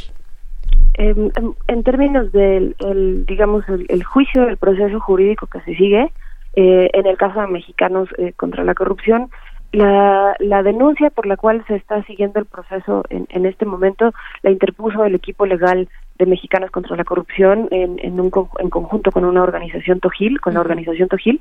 Eh, y bueno, en, en ese sentido, eh, digamos, eh, sentimos que, que, se está cumpliendo con, con la parte y con el objetivo que tenemos como organización.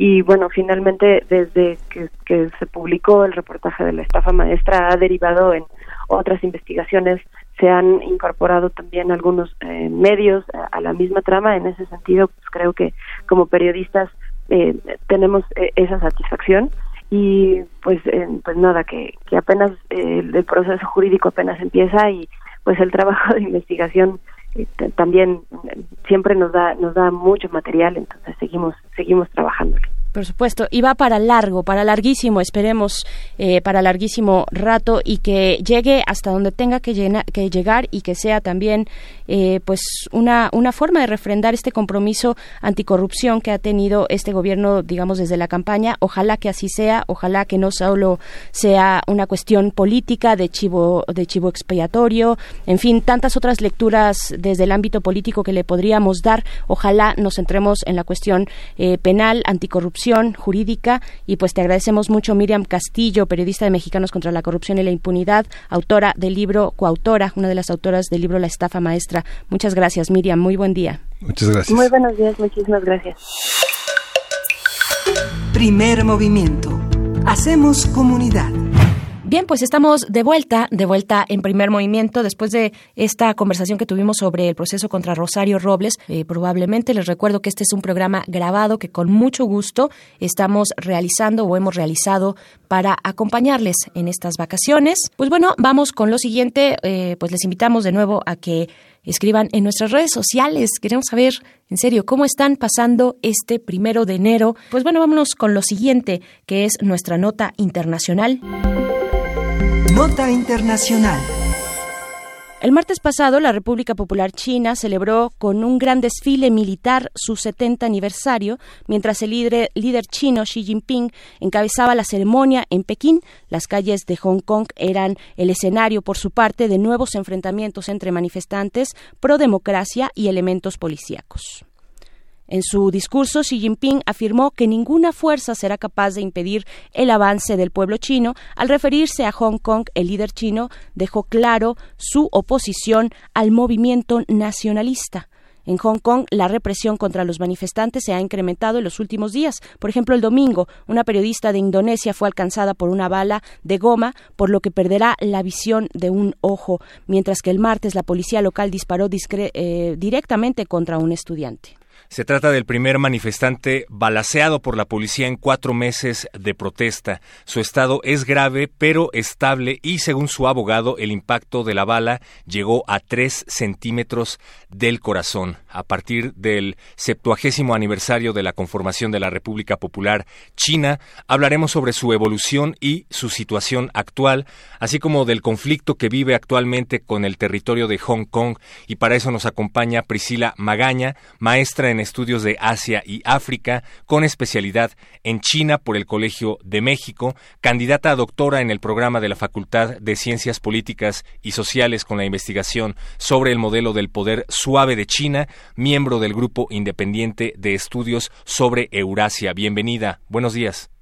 ¿Qué tal? Muy buenos días a todos en cabina, Berenice Héctor y al público que nos escucha. Muy buen día. Gracias, gracias maestra Priscila Magaña por estar de nuevo acá en esta, pues en el seguimiento de este, de, este hilo eh, de China particularmente, pero también su reflejo en Hong Kong, China que llega al 70 aniversario de la fundación de la República Popular de esta forma de gobierno.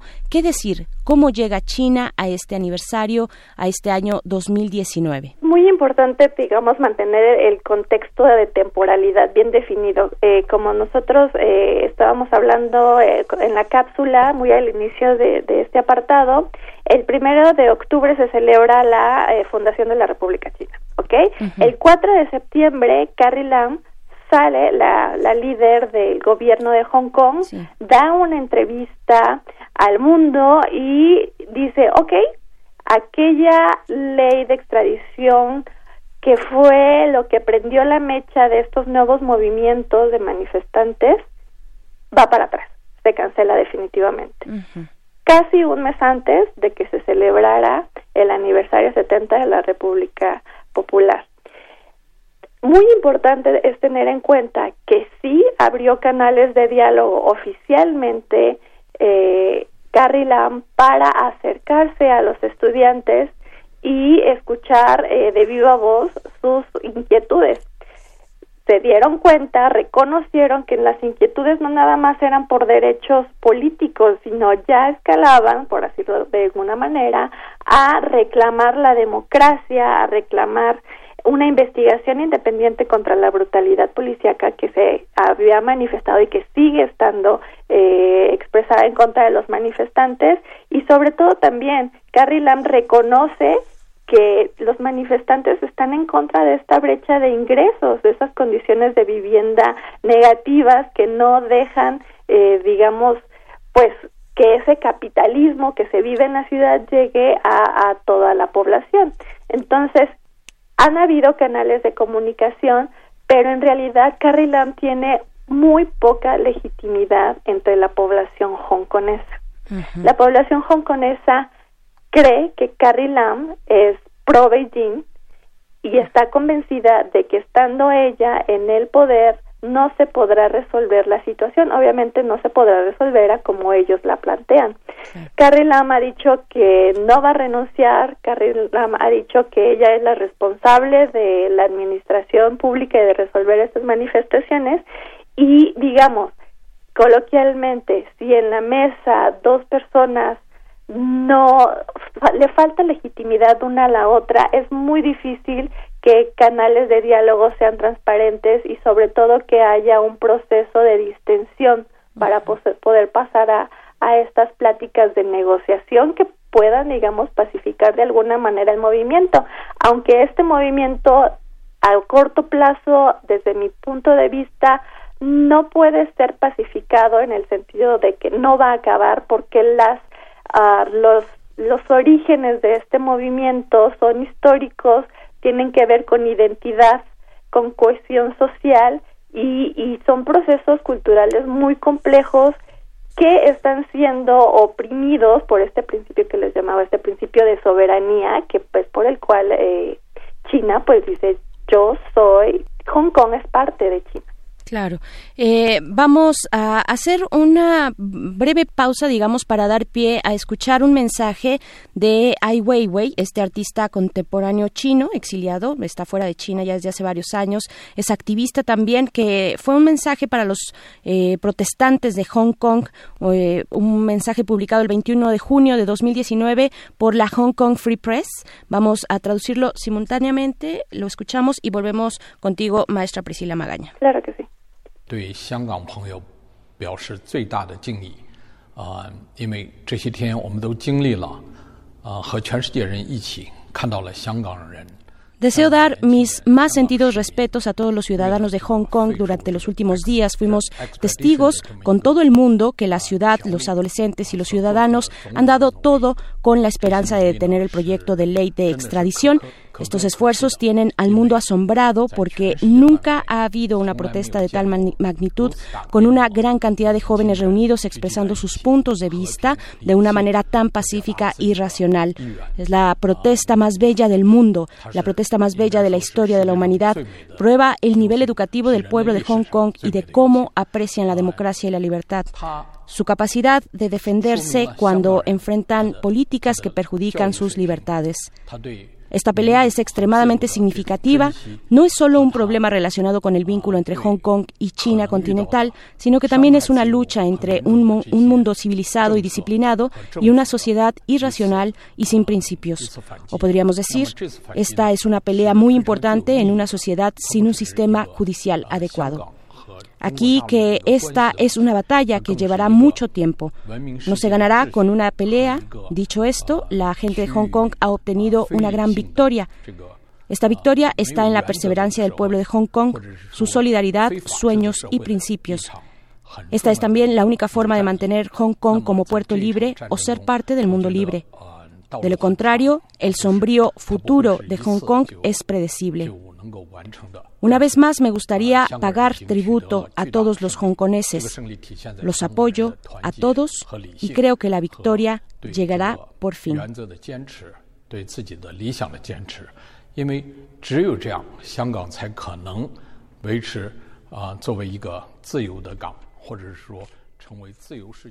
Seguimos en la línea con la maestra Priscila Magaña, maestra en estudios de Asia y África con especialidad en China por el Colegio de México. Y después de escuchar este audio, pues también estaba pensando en una de las etapas de esta manifestación hace, pues no, no mucho, hace un mes o dos, cuando se irrumpió en la legislatura de Hong Kong, uno de los manifestantes gritó que exigían sufragio universal genuino y este es otro tema, el de las elecciones que pues al parecer China no va a permitir que se lleven a cabo de manera universal, de manera tan fácil. ¿Qué nos puede decir sobre esto, maestra?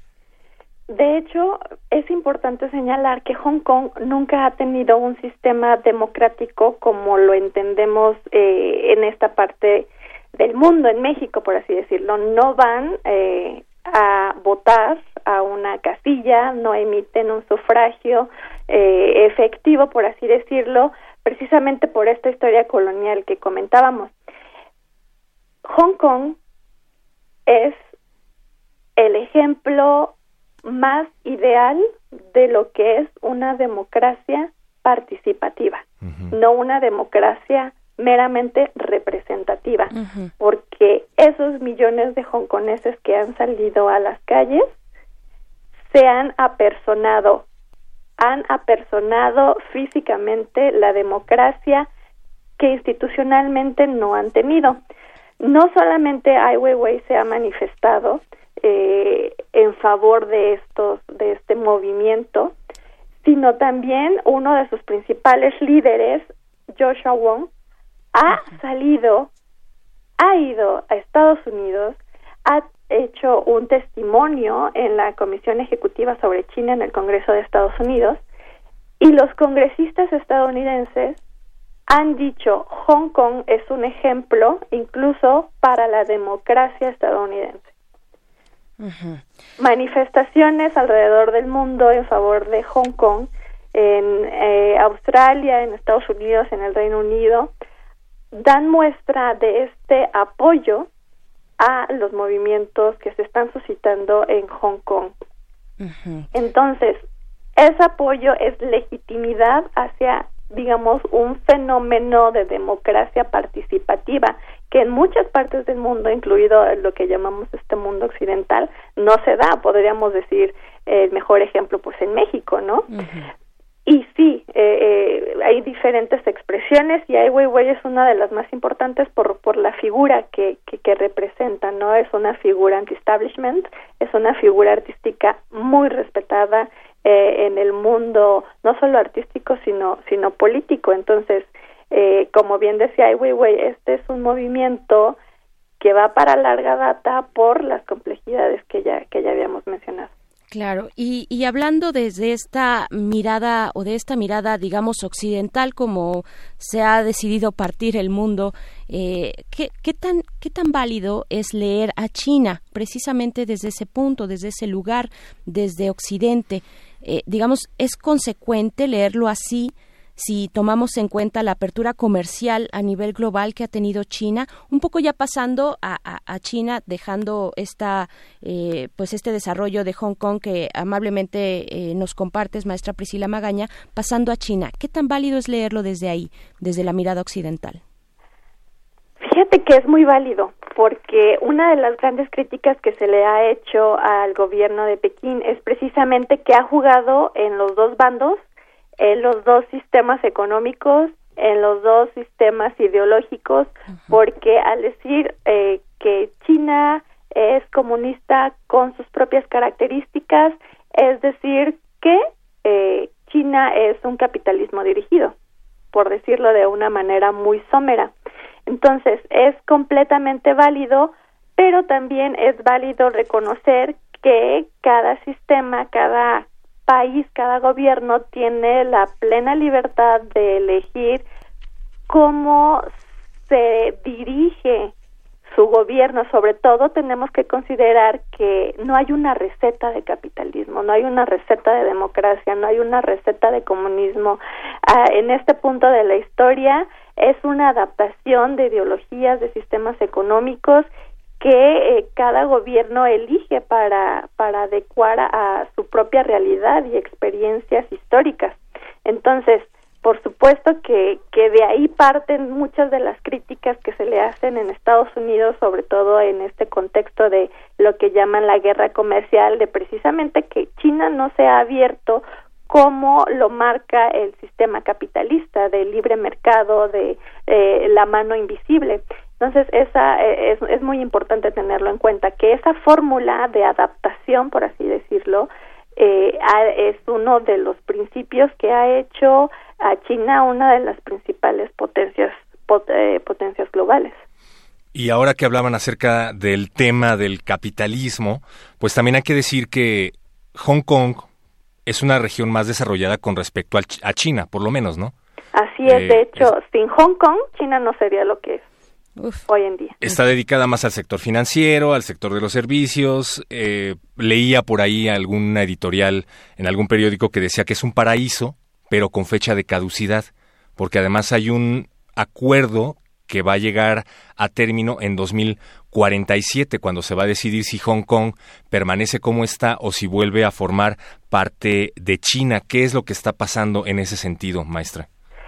Eh, eso que llamabas bien, muy, muy, muy acertadamente como fecha de caducidad, eh, 2047, bien lo dices, es precisamente el término cuando finiquita eh, lo que veníamos comentando, ese principio de un país, dos sistemas aplicado para Hong Kong. Eh, termina, digamos, ese lapso de, de, de, digamos, respetar lo que Hong Kong era hasta que se entregó por eh, el Reino Unido a China en 1997. Eh, de eso se trata. En 1900, en 2047, cuando se supone que China ya será una superpotencia según los los planes de, del Partido Comunista. Eso vienen diciendo desde hace muchos años, ¿no? Para empezar. ¿Perdón? Que eso vienen diciendo desde hace muchos años, para empezar, que la máxima superpotencia del futuro va a ser China, y yo me acuerdo que eso lo decían cuando yo iba a la secundaria, pero bueno, de eso ya tiene un rato. Sí, y es que, es que sí, sí tiene un rato porque, o sea, una cosa muy importante señalar es que eh, el gobierno de Pekín sí tiene esta planificación a largo plazo y tienen metas, por ejemplo, quinquenales, cada cinco años sacan un plan eh, gubernamental en el que fijan las metas para ese periodo. Entonces, este, vemos nosotros las cifras, por ejemplo, a, 2030 tienen planificado que van a tener eh, la clase media más grande del mundo y vemos las cifras y que en realidad sí, sí, sí, sí, sí es factible considerar que vayan a llegar a esa meta. Entonces, eh, poniéndolo e, en, macro y en ese sentido prospectivo, eh, en 2047, cuando China ya se supone que sea una potencia consolidada, por lo menos materialmente, es cuando eh, el partido tendrá la plena potestad, conforme al derecho internacional, de decidir qué va a pasar.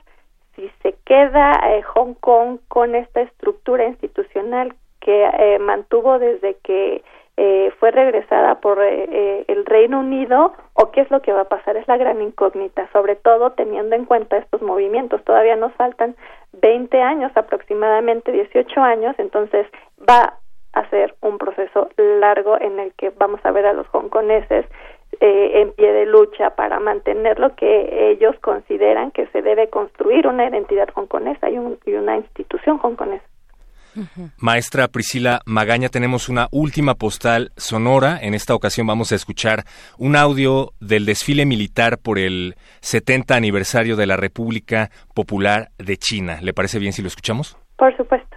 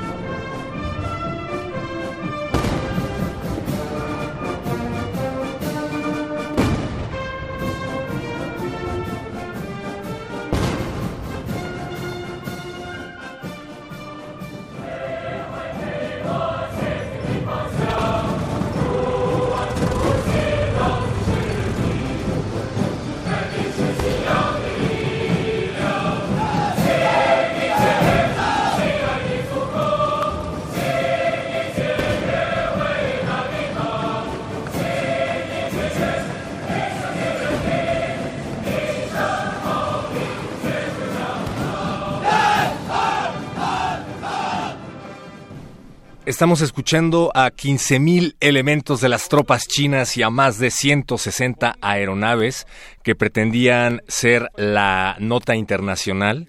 Al menos esa era la intención del gobierno eh, chino. Pero pues un desfile que, como bien decíamos, Berenice, maestra, se da después de la promesa de los mandatarios chinos de permitir que Hong Kong gestione sus propios asuntos a pesar de las protestas antigubernamentales que han avergonzado al partido. Y pues lástima que estas protestas hayan acaparado las notas y no precisamente el desfile, ¿no? Pues, pues ¿cómo, cómo lo ve, mm, eh, cómo lo ves, maestra eh, Priscila Magaña? A mí me interesaría también saber tu opinión, pues acerca de cómo se ha desarrollado de manera en, el aspecto político. Eh, ya hace un momento, bueno, además de las protestas en Hong Kong, hablábamos, hacíamos una parada en la economía, pues globalizada, de una, una mezcla muy sui generis de China, pero también es importante hablar del régimen político de un socialismo muy a su estilo, muy al estilo chino.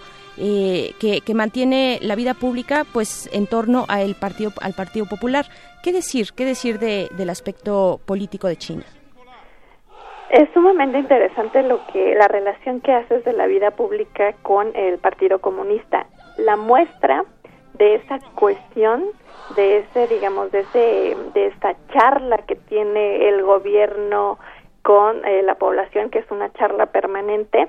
El ejemplo más claro es este desfile. Nosotros podríamos ver el desfile en YouTube en el canal de la agencia Global News que es una agencia gubernamental china y, y podríamos verla en este sentido. El audio que escuchábamos era prácticamente los cinco corresponde a los 20 primeros minutos a los últimos 15 minutos de, de esta transmisión del desfile que comentábamos para celebrar los 70 años de, de, la fundación de, de China.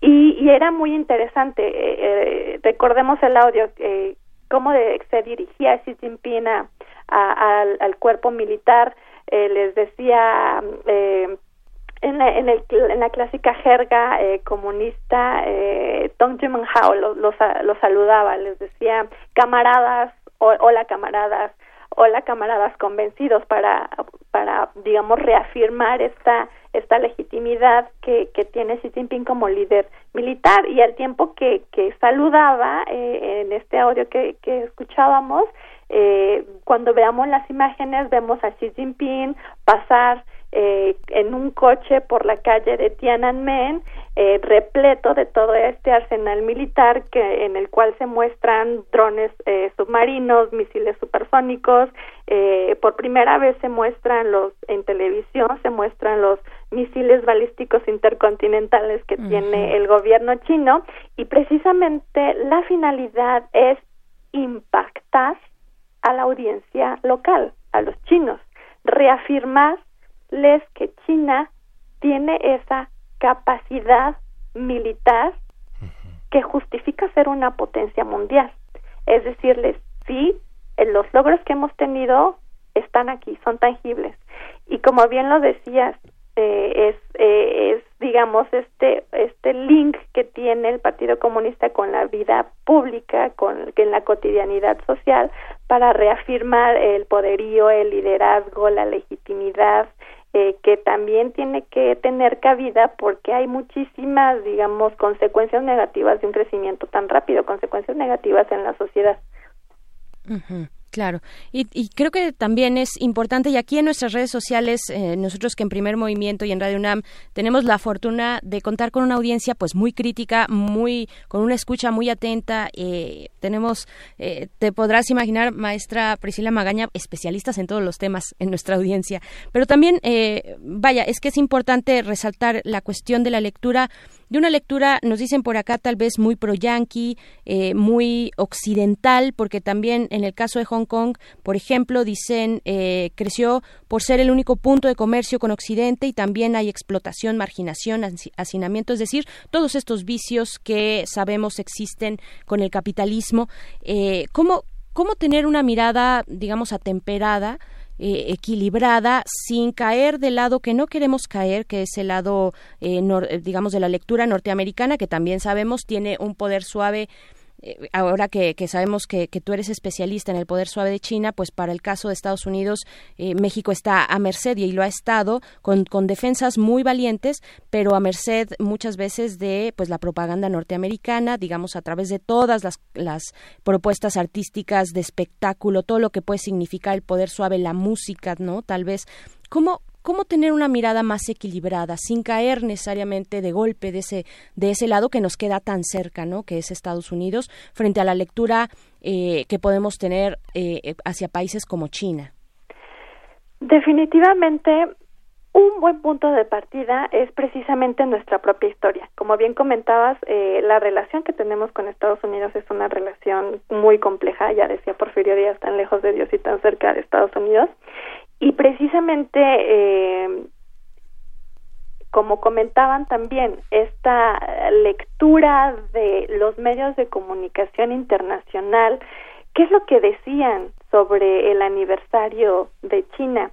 eh, de, hay más noticias sobre eh, las manifestaciones en Hong Kong, hay más noticias que reconocen, eh, digamos, este desarrollo que, que ha tenido China a lo largo de 70 años, que yo diría a lo largo de unos 40 años, no, no, no más. Este, es muy importante considerar eh, estas estos puntos históricos, por eso he hecho mucho énfasis en ver más o menos desde dónde viene el origen, que es un origen colonial de Hong Kong, pero sí es es eh, es jugar, es es la audiencia eh, en Occidente, por así decirlo, tenemos la facilidad de entrar a Internet, tenemos la libertad de elegir qué es lo que queremos leer, en dónde queremos buscar, y ese es un buen punto, porque como bien lo comentan, estamos bombardeados por una estrategia de poder suave, eh, no solo de Estados Unidos, no solo de China, sino también de eh, las cadenas eh, de comunicación internacional, ¿no? Que juegan también un papel un tanto independiente, muchos de ellos, pero pues todos tienen sus intereses. Entonces, eh, sí es muy importante considerar voces alternativas como de organizaciones no internacionales, digo, no gubernamentales, perdón, como voces como la de Ai Weiwei, que sí son voces que representan expresiones sociales muy, muy profundas y con este sentido de investigación. Entonces, eso es, digamos, uno de los beneficios que nosotros tenemos, la, la libre eh, eh, potestad de tener eh, estos beneficios de la, perdón de la globalización de la información, ¿no? El, acceso y las libertades, pues finalmente occidentales, como lo sabemos, que tienen, por otro lado, también sus vicios, eh, no, no, tampoco lo dejamos de lado, pero se nos ha acabado el tiempo, lo dejamos ahí para, para un análisis posterior y te agradecemos mucho, maestra Priscila Magaña, eh, tu presencia esta mañana en primer movimiento. Al contrario, muy agradecida y muy buen día a toda la audiencia. Primer movimiento. Hacemos comunidad.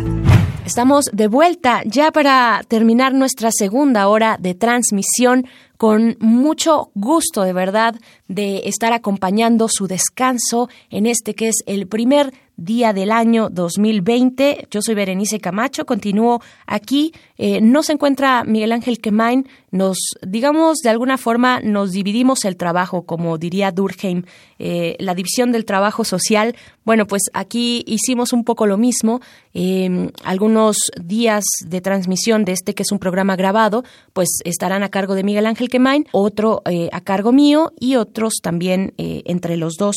Pero pues dentro de las conversaciones pues ustedes pueden escuchar ahí la colaboración de, de Miguel Ángel Quemain en este repaso que hemos estado dando en estas vacaciones sobre los temas más importantes, más relevantes, conversaciones que nos hacen reflexionar durante lo que ocurrió el año pasado 2019. Vamos a hacer el corte de la hora, nos despedimos de la radio Nicolaita. Saludos, buen descanso Morelia. Eh, nos encontramos el día de mañana a partir de las 8 y ahora sí vamos a este corte de la hora y volvemos a primer movimiento. Síguenos en redes sociales. Encuéntranos en Facebook como Primer Movimiento y en Twitter como arroba PMovimiento. Hagamos comunidad.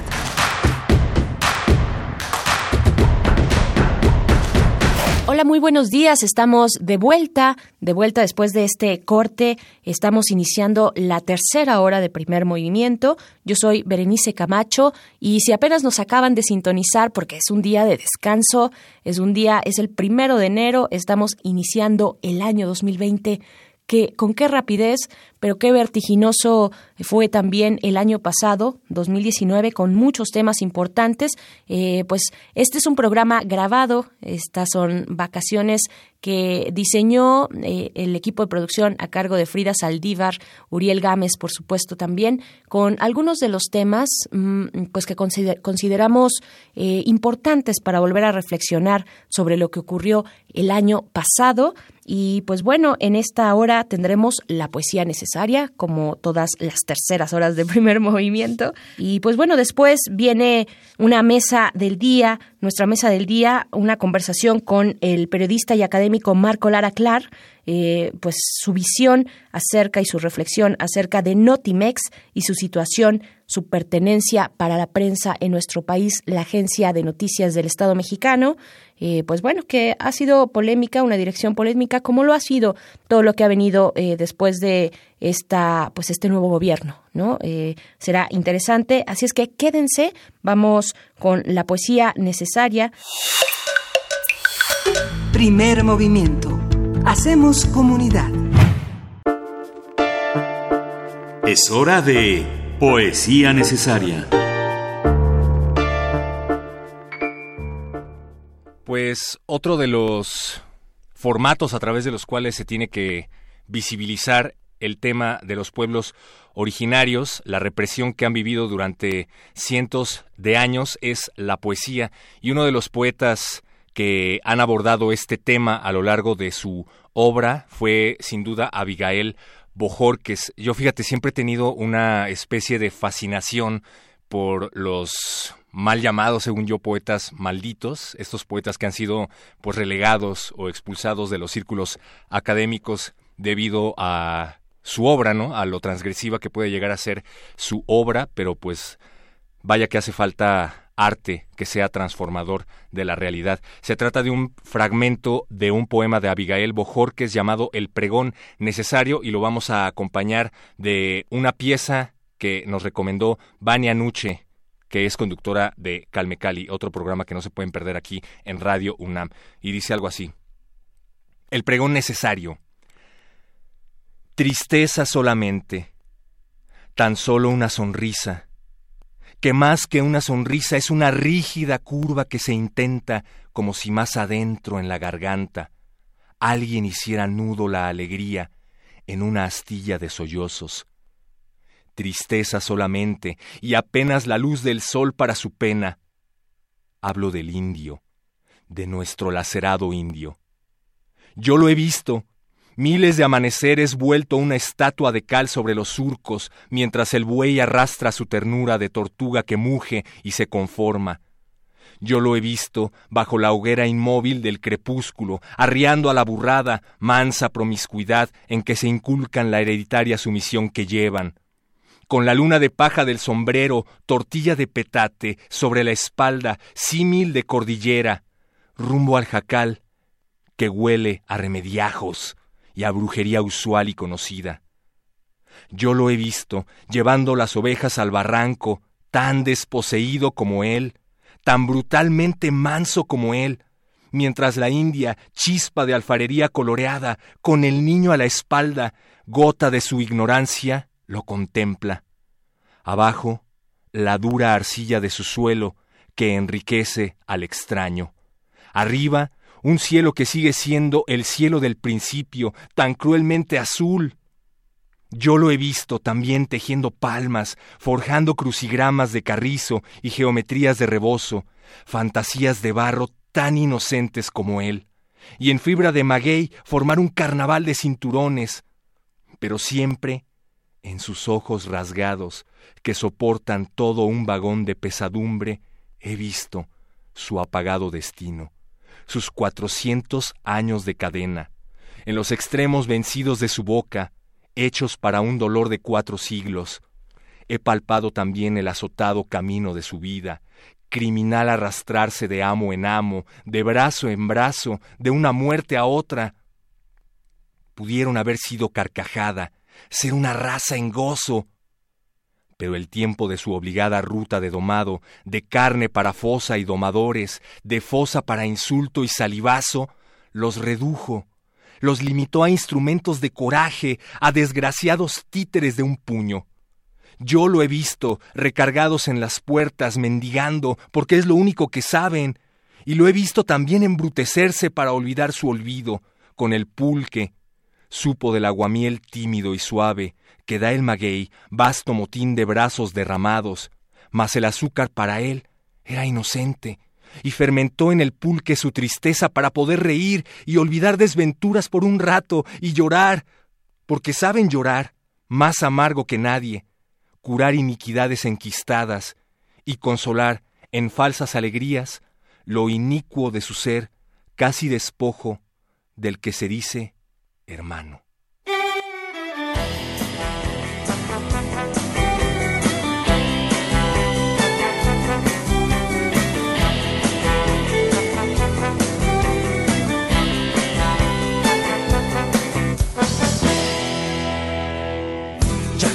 מסכים סעודיק השווש חק הקולי סוגווה שנה ממס כנווה ומהזמן אלי כל לק סוגרק הזמן טיקס כול גילי השווש חק כחול דיק סוגרק הסגווש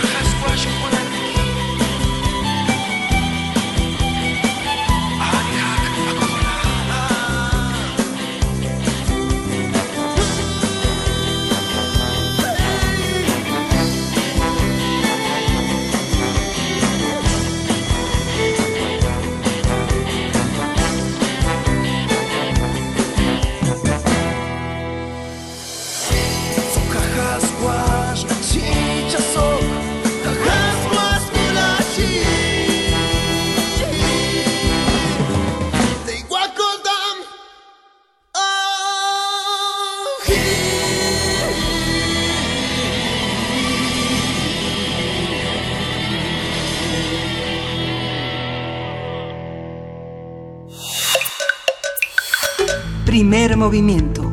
Hacemos comunidad.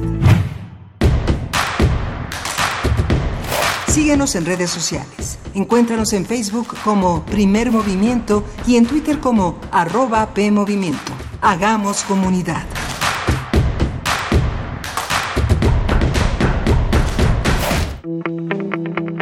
La mesa del día. Notimex, la agencia de noticias del Estado mexicano, ha llamado la atención en las últimas semanas por las protestas, por las protestas de extrabajadores que exigen su reinstalación y acusan a su actual directora, directora San Juana Martínez de despidos injustificados. Sobre este asunto, Notimex afirmó que los extrabajadores sindicalizados fueron despedidos con liquidaciones apegadas a la ley. En diversas entrevistas, San Juana Martínez ha acusado que una mafia sindical que tenía secuestrada a la agencia de noticias del Estado mexicano malversó millones de pesos con la complicidad de autoridades y directivos. Notimex también estuvo en el centro de la polémica en el mundo cultural tras un reportaje sobre las becas que otorga el Fondo Nacional para la Cultura y las Artes. Los artistas mencionados y la comunidad cultural señalaron que esa publicación tenía como fin justificar la desaparición del FONCA y erigir una especie de policía ideológica. En redes sociales fue creado el hashtag ¿Y tú qué hiciste con el Fonca? que se convirtió en tendencia y en la que los creadores resaltaron las obras realizadas con los recursos recibidos a través de las becas. Notimex fue creada el 20 de agosto de 1968 con motivo de la celebración de los Juegos Olímpicos que se realizaron en México y ofrecer una visión muy amable a los visitantes en esa ocasión de distintos países. Importante señalarlo que también a partir de estas de estas discusiones públicas que se han suscitado sobre Notimex, hablar Hablaremos sobre la historia de esta agencia de noticias, sobre la pertinencia de este tipo de instituciones en el contexto informativo actual. Nos acompaña para ello Marco Lara Clar, quien es periodista y académico, presidente de Nuevo Periodismo para la Justicia AC. Bienvenido, ¿cómo estás, Marco? ¿Qué tal, Berenice, Miguel Ángel? Un placer estar con ustedes aquí en Radio UNAM y este que es un tema esencial en el México de hoy, ¿no? Pues eh, te agradecemos nosotros que vengas a platicar con nuestra audiencia acerca precisamente de Notimex. ¿Qué está, qué está pasando? ¿Cuál es tu primer comentario eh, que nos dé contexto un poco de lo que ocurre y de la importancia también de, de un medio del Estado como Notimex? Eh, eh, Notimex está reflejando un problema de la de una democracia deficitaria o un problema de toda democracia deficitaria en la que los medios que tendrían que ser públicos o gubernamentales se vuelven medios oficiosos. Eh, en México, pues eso ha sido básicamente una tragedia mediática, eso ha anclado al, sistema de medios. Eh, y hoy eh, lo más lamentable es que muchas de las figuras que están al frente de esos medios, que son figuras que tienen una destacada trayectoria en el periodismo, han tenido un tono estridente, un tono protagónico, y eso ha hecho que haya una mucho mayor tensión social. Por ejemplo, yo estaba pensando en el director anterior de Notimex, en Alejandro Ramos, él transitó dos sexenios casi, ¿no? El de, desde que se convirtió en una agencia que llamaban de Estado, dejó de ser una, una agencia de gobierno y se convirtió en una agencia de Estado y se modernizó hasta donde se podía. Y pues transitó modernizándose, actualizándose, nunca ha hecho gran periodismo, nunca ha tenido un papel destacado, probablemente en el prismo cultural ha tenido algún papel que sea digno de atención en las corresponsalías. Entonces a mí me parece que Notimex está reflejando eso, el ser un instrumento de propaganda política. Ya el exceso fue el verificado, es decir, el verificado ya es un insulto porque prácticamente son una suerte de, de, tweets para descalificar información controversial que compromete a figuras públicas del gobierno actual. Entonces, eh, yo creo que Notimex es una agencia que siempre ha sobrado, no sé ustedes qué opinen, siempre me parece que ha sobrado desde los años 60 si revisamos su trayectoria, pero tengo la impresión de que hoy sobra más. Ni siquiera creo que le haga un favor en términos de, de comunicación política al gobierno de López Obrador. Es que no hay manera de creerle, es que no, por, por, por más uno que se coloca en el, en el, con la buena intención, uno escucha el discurso de la directora actual, ve uno el trabajo de la agencia, ve uno los, la cantidad de candados que tiene la agencia como una como una eh, oferta, oferta servicios. Yo creo que ni siquiera Reuters AP France Press tienen esa clase de, candados Bloomberg tampoco los tienen con todo y que venden información la calidad de la información que se puede reproducir es en realidad el negocio no no, no cerrar el acceso en las vías electrónicas para un gran público que puede encontrar otro tipo de noticias que no son negocio para muchos medios. Sí, aquí la peculiaridad es esta. Las agencias de noticias históricamente en el mundo tienen origen en las guerras. Entonces, desde Reuters, que es la más antigua y que surgió a finales de, en el transcurrir del siglo XIX hasta las, las agencias hoy más influyentes dejando a un lado Reuters son agencias del Estado es decir, AFP, así surgieron. la, la, DPA, que es un poco pública y un poco paraestatal, la, la France Press, eh, F, la española, son agencias públicas, son medios públicos y otros son híbridos. Y Reuters ha tenido épocas híbridas como paraestatal y épocas privadas. Y por eso yo hablaba de la democracia, la calidad de la democracia. Esas agencias, por ejemplo, la española F, es una agencia, es un medio público, pero que tiene un estatuto de redacción, tiene un montón de mecanismos que protegen el ámbito editorial y la toma de decisiones e-, editoriales de, del, del poder político. Entonces aquí Notimex sencillamente, si bien es un organismo autónomo, como dice su, su la, la, norma que la crea, de todas maneras es un organismo en manos del poder eh, presidencial con un poder perdón ya no, más esto con un poder presidencial tan de tipo presidencialista pues entonces eh, es es en este tipo de órganos con esa fragilidad institucional donde se nota más y donde la parte de negocios, porque ya ves que ahí tiene su oferta de negocios, son 10 cosas más o menos que incluyen la venta de noticias y más, pues es nula porque no tiene ninguna credibilidad, porque no, no tiene ninguna capacidad estructural financiera de hacer negocios, cobranza y demás, cero marketing. Y decía este disparate del verificado, cuando el verificado pues tiene que ser un mecanismo de accountability de medios, es decir, de verificación de medios, no que los medios se verifiquen a sí mismos, ¿no?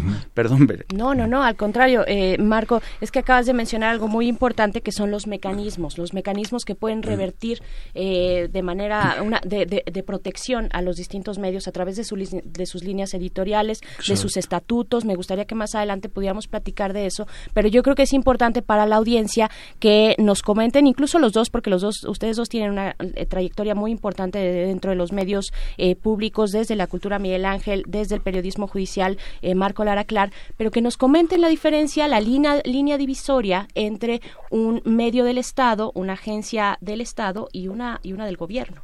¿Cuáles, Mm. ¿Podría quedar muy claro o no? O sea, ¿cuáles son, ¿cuáles son esos elementos que distinguen a una de la otra y qué pasa cuando se cruzan como tal vez estamos viendo en este momento? Marco.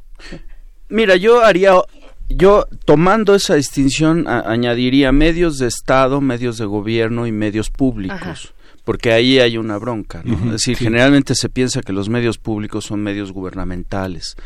Los medios públicos depende de qué modelo hables, pero si hablas del modelo más perfeccionado, que paradójicamente viene del nazismo, que es el medio, eh, que es el, son los medios públicos alemanes, que es el, no sé qué pienses, Sí. es el, es, es- es el sistema o el dibujo, el boceto de medios públicos más perfeccionado, más democrático, más transversal, más horizontal.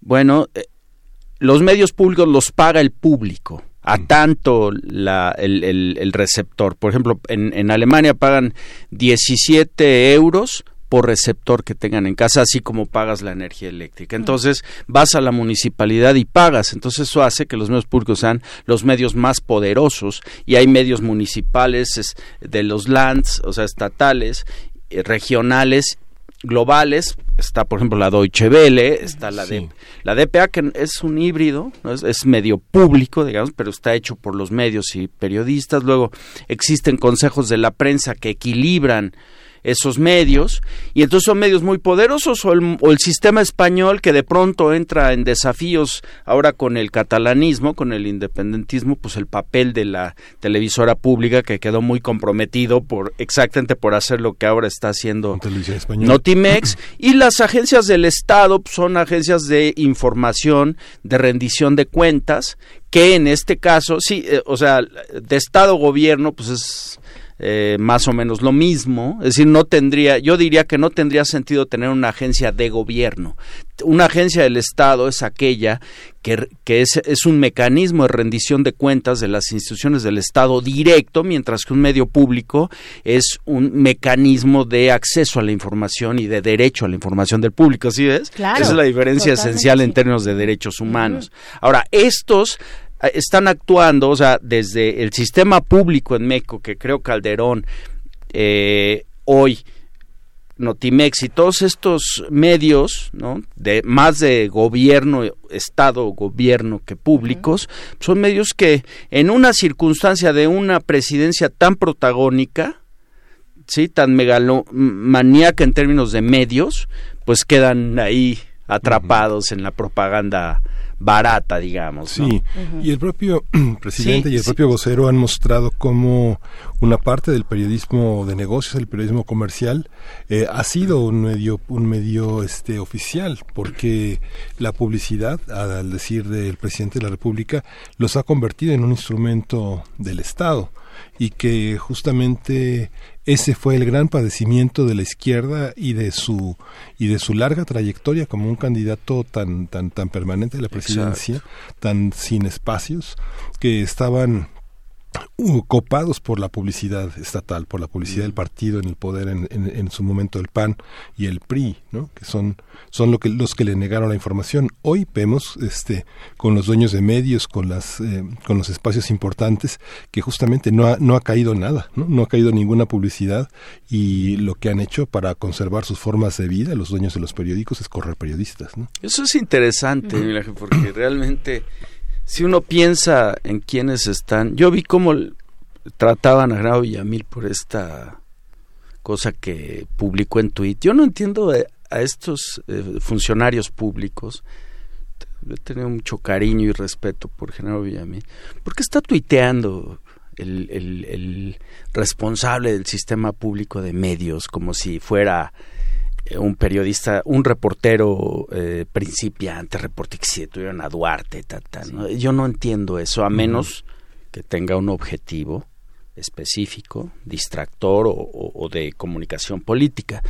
Pero la paradoja de lo que dices yo la veo en quién está operando la comunicación en, en el gobierno del observador. Bueno, obviamente él es el él es el jefe de mesa de redacción él es el responsable de la mesa de redacción, es decir, cada mañana él arma la agenda a los periodistas y a los medios con ocho notas, bye. Y mientras, desde muy temprano, o sea, es la primera junta editorial que se hace, supongo que ellos se reúnen a las cinco de la mañana para tener su, su, oferta de noticias a las siete y entonces desperdician cuatro o cinco horas en una acción de, de que arma la agenda de los medios cada mañana pero tienen a Scherer.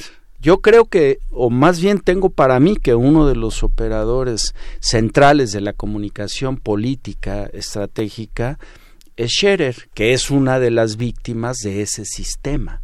Es decir, más bien es heredero de una de las víctimas sistema. Ven las paradojas. Esto nos hace pensar, y tú mencionabas a la izquierda, mira, a la izquierda, en realidad, pensando, por ejemplo, en Orwell, o sea, la izquierda tiene esta... No sé si se acuerdan de la tortura Wilson, ¿no? O sea, la izquierda tiene, sin hacer extrapolaciones eh, arbitrarias o caprichosas. La tortura es básicamente que no basta con que, con que me escuches, sino me tienes que creer y tienes que asumirme. Es una suerte de acto erótico propagandístico, es decir, me voy a meter en ti y te tiene que gustar. Entonces, esta, la izquierda tiene esa suerte de obsesión autoritaria, de que no basta que me toleres, me escuches, me aguantes, me votes, sino quiero que me quieras y quiero que me reproduzcas, ¿no? Es, es y está explícito en el discurso del presidente. absolutamente. desde que tomó posesión, quiero ser el presidente más querido de O me meto dentro de ti o, no podemos decir que te estoy gobernando. Esa es una obsesión. Bueno, el, gran hermano con su bigote de Stalin, pues es eso, ¿no? Claro. Claro, estamos conversando con Marco Lara Clar. Ya se nos empieza a acabar el tiempo, Marco, pero no quiero dejar de preguntarte pues sobre los riesgos, sobre los riesgos de actuaciones como las que hemos visto. Estamos hablando del tema Notimex, estamos hablando de su nueva titular, de estas características muy particulares de su perfil. Eh, ¿Cuáles son, por decirlo de alguna manera, eh, cuáles son, cuáles son los riesgos eh, y cómo tendríamos que, que, reaccionar también los medios ante lo que estamos viendo esta esta paradoja compleja frente al ejecutivo que dicta esta agenda de medios cada mañana. Eh, ¿cómo, ¿Cómo lo ves tú? Mira, yo pienso que es momento decir que los medios estatales se van a revisar a sí mismos, o sea, Canal 22, Radio Educación, Canal, 11 que, se ha ido deteriorando de una manera increíble, eh, el IMER, que ahí Aleida Calleja es la única que ha mantenido un perfil digno, entonces ella hizo la denuncia de los 37 millones, dijo, si no hay este varo, no hay nada, hay este problema. Entonces yo creo que un asunto es que la sociedad tenemos que buscar mecanismos desde la academia, el gremio periodístico y otros espacios, las organizaciones de la sociedad civil, probablemente los organismos interesados para revisar la función de los medios eh, públicos en México, de los que tendrían que ser públicos, es decir, por lo menos entenderlos. Y por otra parte, tendría que haber mecanismos de contrapeso que no hay. Eh, San Juana Martínez siempre utiliza, a mí me sorprende ella, yo es que ellos son los, han sido amigos durante años, colegas. San Juana Martínez tiene una destacada eh, trayectoria en periodismo de investigación. A mí me deja perplejo, ¿no? Sobre todo la manera en la que ella usa el lenguaje, descalificando como esto de una mafia, los bots, o sea, todo es así como si estuvieras en Alien, como si tuvieran, ajá, los, como si hubieran invadido la nave. Entonces a mí me parece que ellos tendrían que dejar de funcionar como propagandistas oficiosos, ¿sí? y tendrían que convertirse en funcionarios públicos responsables. Ellos tienen, están violando derechos humanos, es decir, San Juana Martínez, Genaro Villamil, con esa actitud están violando nuestro derecho humano al derecho a la información. Entonces hay que responsabilizarnos y hay que organizarnos con artículo 19, con la red de periodistas de a pie, con nuevo periodismo judicial para la justicia. Es decir, hay que, hay que entrarle a la reflexión, pero también a la acción legal. Es decir, San Juana Martínez está conculcando un espacio, un bien público, y ya hay el precedente de Ortiz Pinchetti, que fue inhabilitado desde él hasta quien le dio enter al, al, cable, ¿no? En, en Otimex por hacer un uso eh, faccioso y a veces de beneficio personal de un medio de la nación. Claro, ¿cómo nos protegemos? ¿Cómo nos protegemos eh, entre medios para con otros medios? Hablabas de estos mecanismos que revisten de seguridad, que, a, de, seguridad, sí, a los, a los medios cuando tienen una línea editorial, cuando tienen una serie de estatutos, un código de ética. ¿Cómo estamos en México en ese sentido frente a otros referentes tal vez internacionales? en México a lo más que se llega es a códigos de ética, que se conocen poco, que son muy precarios. En realidad los sistemas que podemos respetar en el mundo, los sistemas de medios tienen desde plataformas como la Foja de, Sao Paulo o New York Times o Washington Post o Der Spiegel, que tienen plataformas de ingeniería eh, de, control editorial vigorosísimas, con mecanismos de feedback diario en tiempo real con el público, con mecanismos de responsabilización del trabajo que los que hacen los periodistas de fact checking, tienen mecanismos integrales, además tienen consejos de la prensa, tienen eh, defensores de la audiencia. Aquí sigue siendo muy frágil, no hay mecanismos de contrapeso porque como decía al principio, el sistema de medios, la calidad del sistema de medios refleja indudablemente la calidad de la democracia. En una calidad deficitaria, los medios no tienen mecanismos de contrapeso. Entonces, por un lado, estamos atrapados como ciudadanas, ciudadanos, entre medios corporativos, leoninos que sí están recibiendo, Miguel Ángel, y medios eh, oficiosos eh, gubernamentales usados como mecanismo de propaganda de la más baja ralea. Y en medio estamos nosotros tratando de sobrevivir, tratando de entender la realidad con jirones de información totalmente segmentada. Entonces, ¿qué sucedió con el señor Juan Collado, su detención? Información totalmente, girones de información que no sabemos nada, los titubeos de un presidente en la mañana que parece un, un mal pero en lugar de parecer un, un jefe de Estado, ¿no? Tus titubeos sin dar ninguna información y así, y entonces estamos padeciendo la opacidad, probablemente un momento de opacidad tremendo, porque además la causa de la, de la transparencia se ha devaluado por el carro completo de los 30 millones. Es decir, la legitimidad del discurso de los derechos se ha devaluado y hoy no goza de buena prensa, como se dice, precisamente por el carro completo. Entonces, la democracia está realmente desafiada. Hay personas que dicen, bueno, preferías Peña Nieto, preferías Calderón. No, no prefería. Nosotros tenemos años eh, cuestionando severamente las políticas públicas relacionadas con medio. Lo que estamos diciendo es que en este momento hasta emplazarte en una posición legítima de derechos humanos, exigiendo las responsabilidades internacionales del Estado, hasta eso goza de desprestigio frente a un a un gobierno que ha echado a andar una maquinaria de desactivación social. Eso es lo que a mí me, Yo recuerdo desde los años 90, Pierre Bourdieu señalaba que el eslabón más frágil de la cadena en el periodismo es el propio periodista, con condiciones de trabajo muy, muy muy precarias, que lo único que había que hacer en el caso de Europa era hacer una, una confederación de periodistas, no un sindicato de periodistas, sino un mecanismo capaz de discutir con los eurodiputados las garantías de su seguridad en el caso de las corresponsalías, de, los, de las coberturas de guerra y de las coberturas en un amplio sentido este, para garantizar la jubilación para garantizar equidad de género, no cuotas, sino equidad de género auténticamente, en un, en un trabajo periodístico que estaba cada vez más eh, tomado por periodistas mujeres que se arriesgaban a coberturas que en años atrás no se habían realizado, coberturas de guerra en situaciones de riesgo, en defensa de derechos humanos, etcétera, y que es algo que es el asunto más precario, ¿no? Ayer, este, justamente, como comentábamos fuera del aire, me encontraba en el funeral de Armando Ramírez a muchas, a muchos colegas, a muchos periodistas que eh, el tema de la libertad de expresión justamente coinciden varios medios, desde el email Universal, etcétera, que es justamente la presencia que se le ha dado a Notimex, la falta de probidad del, del Ejecutivo para decir no creo capaz a San Juan Martínez de eso. Exacto. De esa, de esa manera y que y que sí justamente lo laboral era era lo capital porque todos los días eh, trabajamos como si fuera el último día en caso de muchos periodistas este en el en el medio no como si claro fuera- y además bueno una una manera digamos eh, un poco po- una interpretación es que ella no es apta otra interpretación es que la pusieron por eso. Esa podría ser una posibilidad también.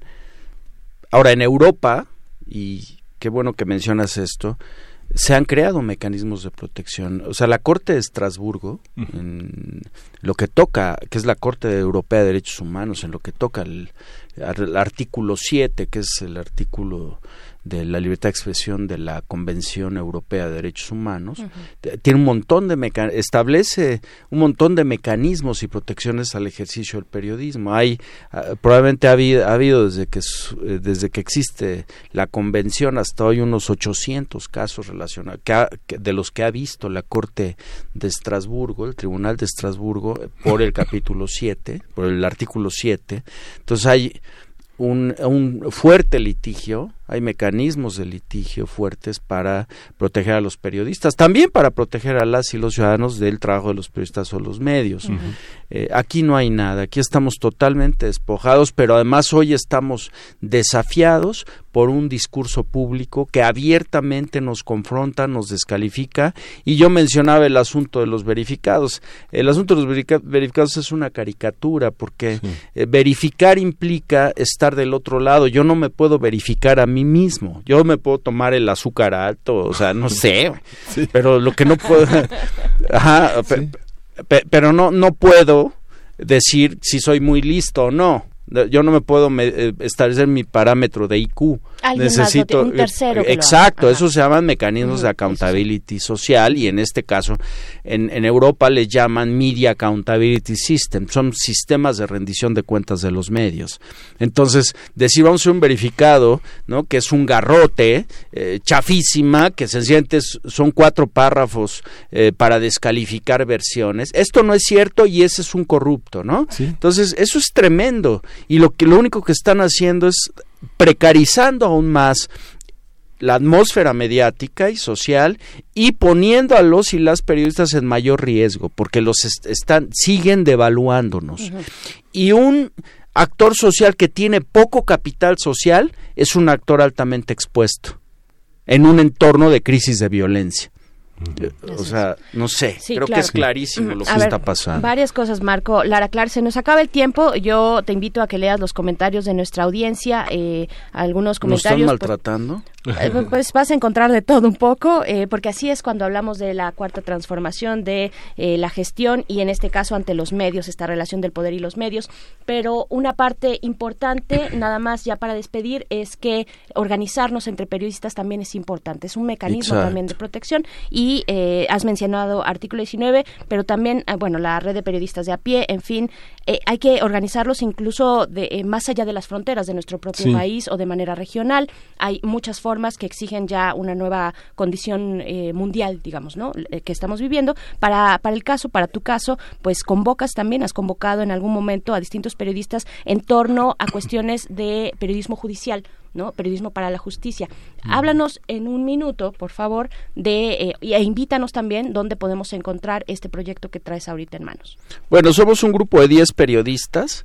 Eh, fundamos como resultado de los diplomados de periodismo para la justicia de la Universidad Nacional Autónoma de México, una asociación civil que eh, tiene como objetivo difundir eh, y ayudar a implementar un paradigma de periodismo eh, sobre seguridad, justicia y el conflicto penal institucionalizado en el gremio periodístico, los medios, para una cobertura de noticias con perspectiva de derechos humanos que permita que el público tenga información veraz pero también que las partes estén protegidas y un periodismo fiscalizador del funcionamiento del sistema de justicia penal de acuerdo con sus responsabilidades convencionales y constitucionales. Los periodistas podemos violar derechos humanos si no sabemos cómo eh, cuál es el tratamiento de una nota de justicia, ¿no? Los periodistas no podemos violar derechos, pero vulneramos derechos humanos, pero lo peor, tienes razón, lo peor es que podemos invisibilizar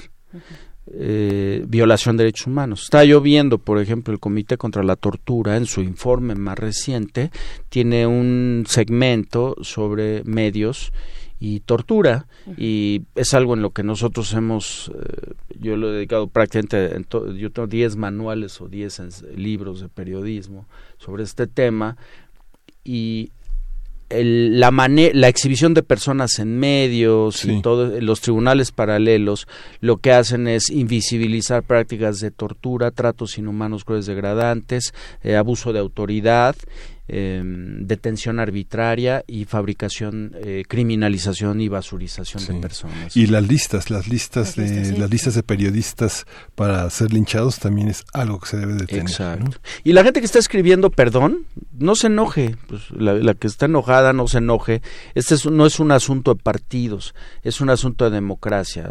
A mí López Obrador yo no voto, nunca he votado, no me yo o sea no es que yo tenga algo contra él o a favor ni de estás decepcionado Exacto, no, sino sencillamente eh, a mí me parece que este es un asunto del debate democrático no es un asunto de si alguien me cae bien o mal o me gusta si alguien me gusta pues yo actúo de otra manera no ahí verás ahí verás los comentarios de nuestra audiencia. Tenemos una audiencia muy crítica que también eh, sabe ponernos argumentos. Eh, pues ahí si quieres darte una vuelta en tu cuenta de Twitter e invitarlos también a que a que puedan observar observar el trabajo de Nuevo Periodismo para la Justicia, arroba NP eh, Judicial, NP Judicial. Esa es la cuenta en Twitter. Y muchísimas gracias, Marco Lara Clark, por haber estado acá. Muchas gracias, es un placer. Es un placer estar contigo siempre.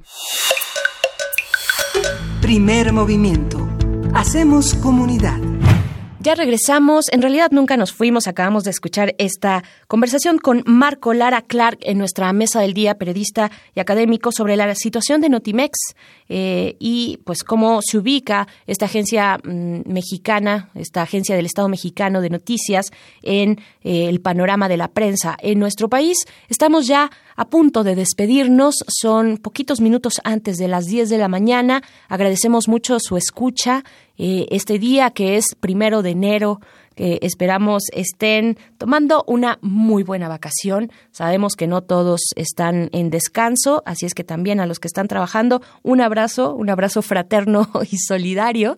Les recordamos que este es un programa grabado eh, y les hablo desde el pasado, imaginando cómo suena el futuro, cómo suena este año 2020 y pienso sin duda que es un año con muchos retos, un año que va a estar también igualmente movido como el año eh, pasado, el año 2019 ya se acabó.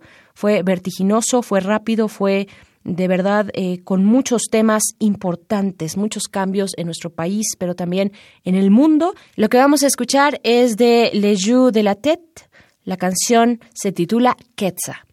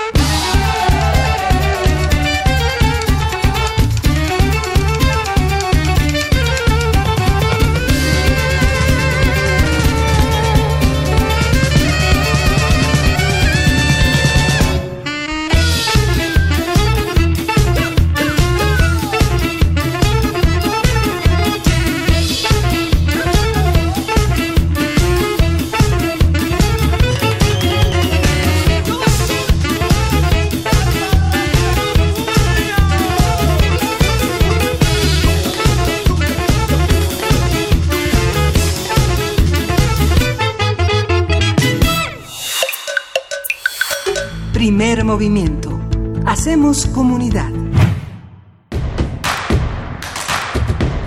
Encuentra la música de primer movimiento día a día en el Spotify de Radio UNAM y agréganos a tus favoritos.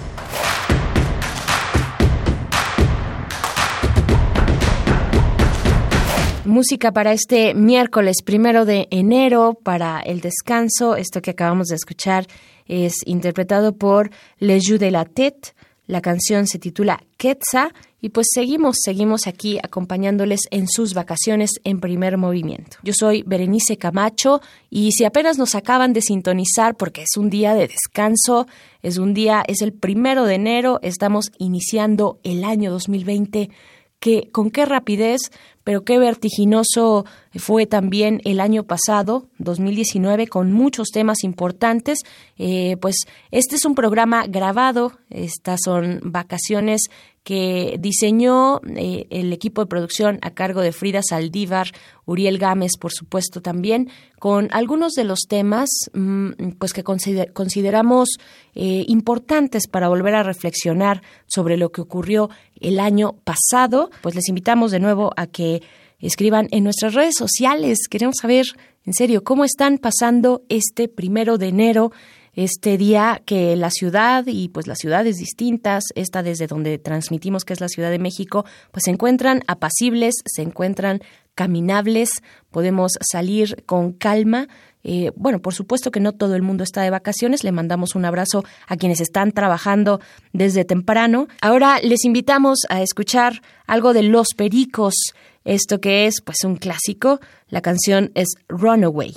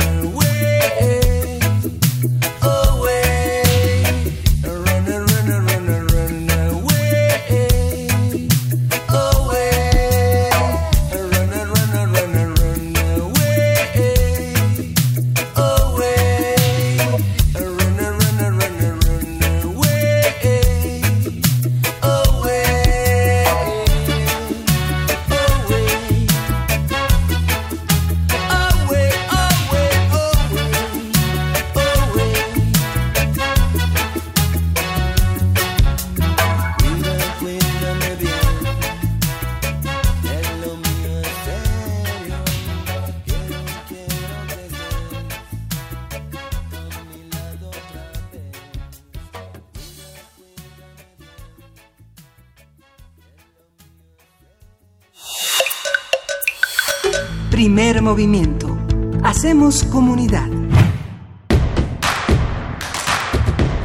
Encuentra la música de primer movimiento día a día en el Spotify de Radio UNAM y agréganos a tus favoritos.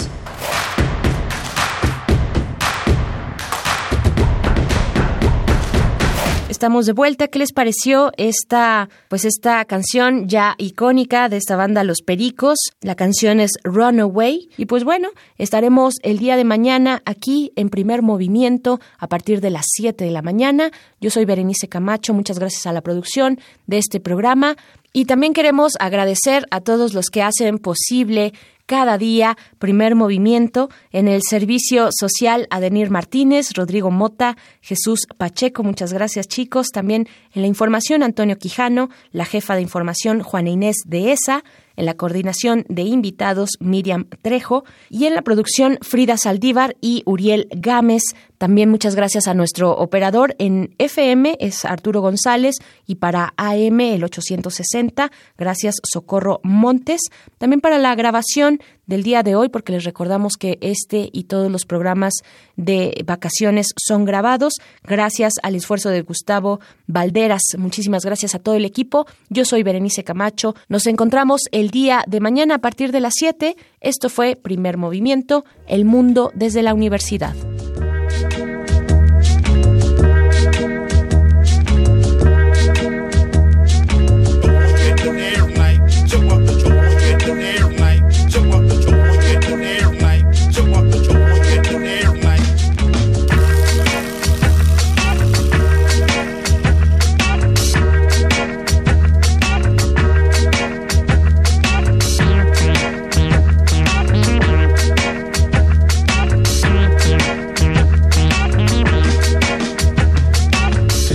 Journey you call me quick. That journey you call my name. That journey you have its way and have me wandering all my days. That journey you call me quick.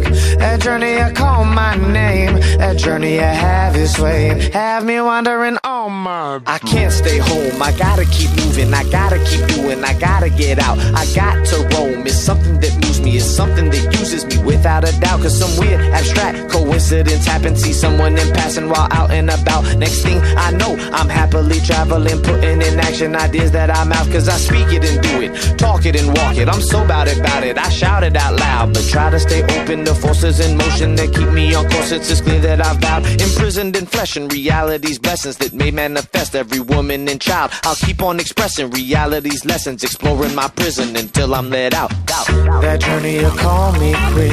That journey you call my name. That journey you have its way and have me wandering all my days. That journey you call me quick.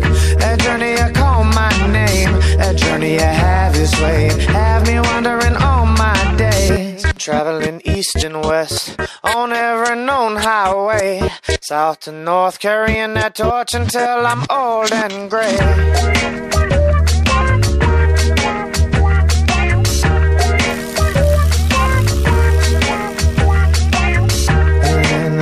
Meantime, in between, I'm pushing through this now. So in the meantime, in between, I'm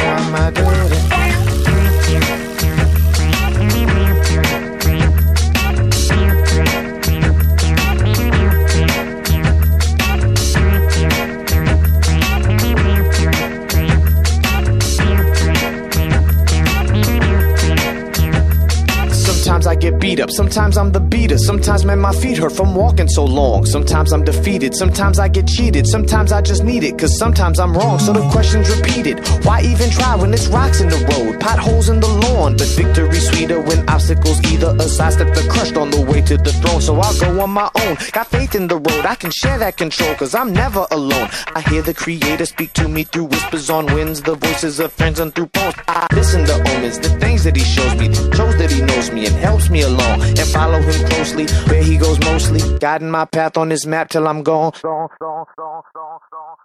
That journey you call me quick. That journey you call my name. That journey you have its way and have me wandering all my days. That journey you call me quick. That journey you call my name. That journey you have its way and have me wandering all my days. And when they lay me down to rest in my earthly grave. And when they lay me down, navigate that big skyway. But in the meantime, uh, I got my duty in the meantime, in between time. Uh, I got to do this in the meantime, in between time. Uh, I'm pushing through this in the meantime, in between time. I got, I got my duty, uh, I got my, my I got my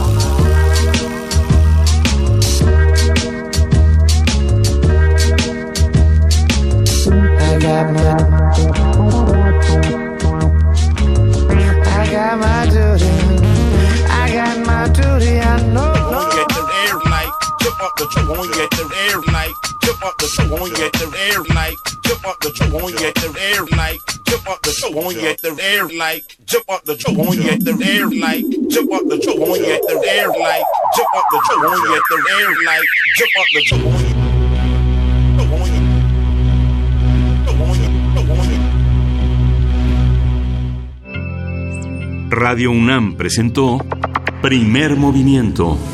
El mundo desde la universidad.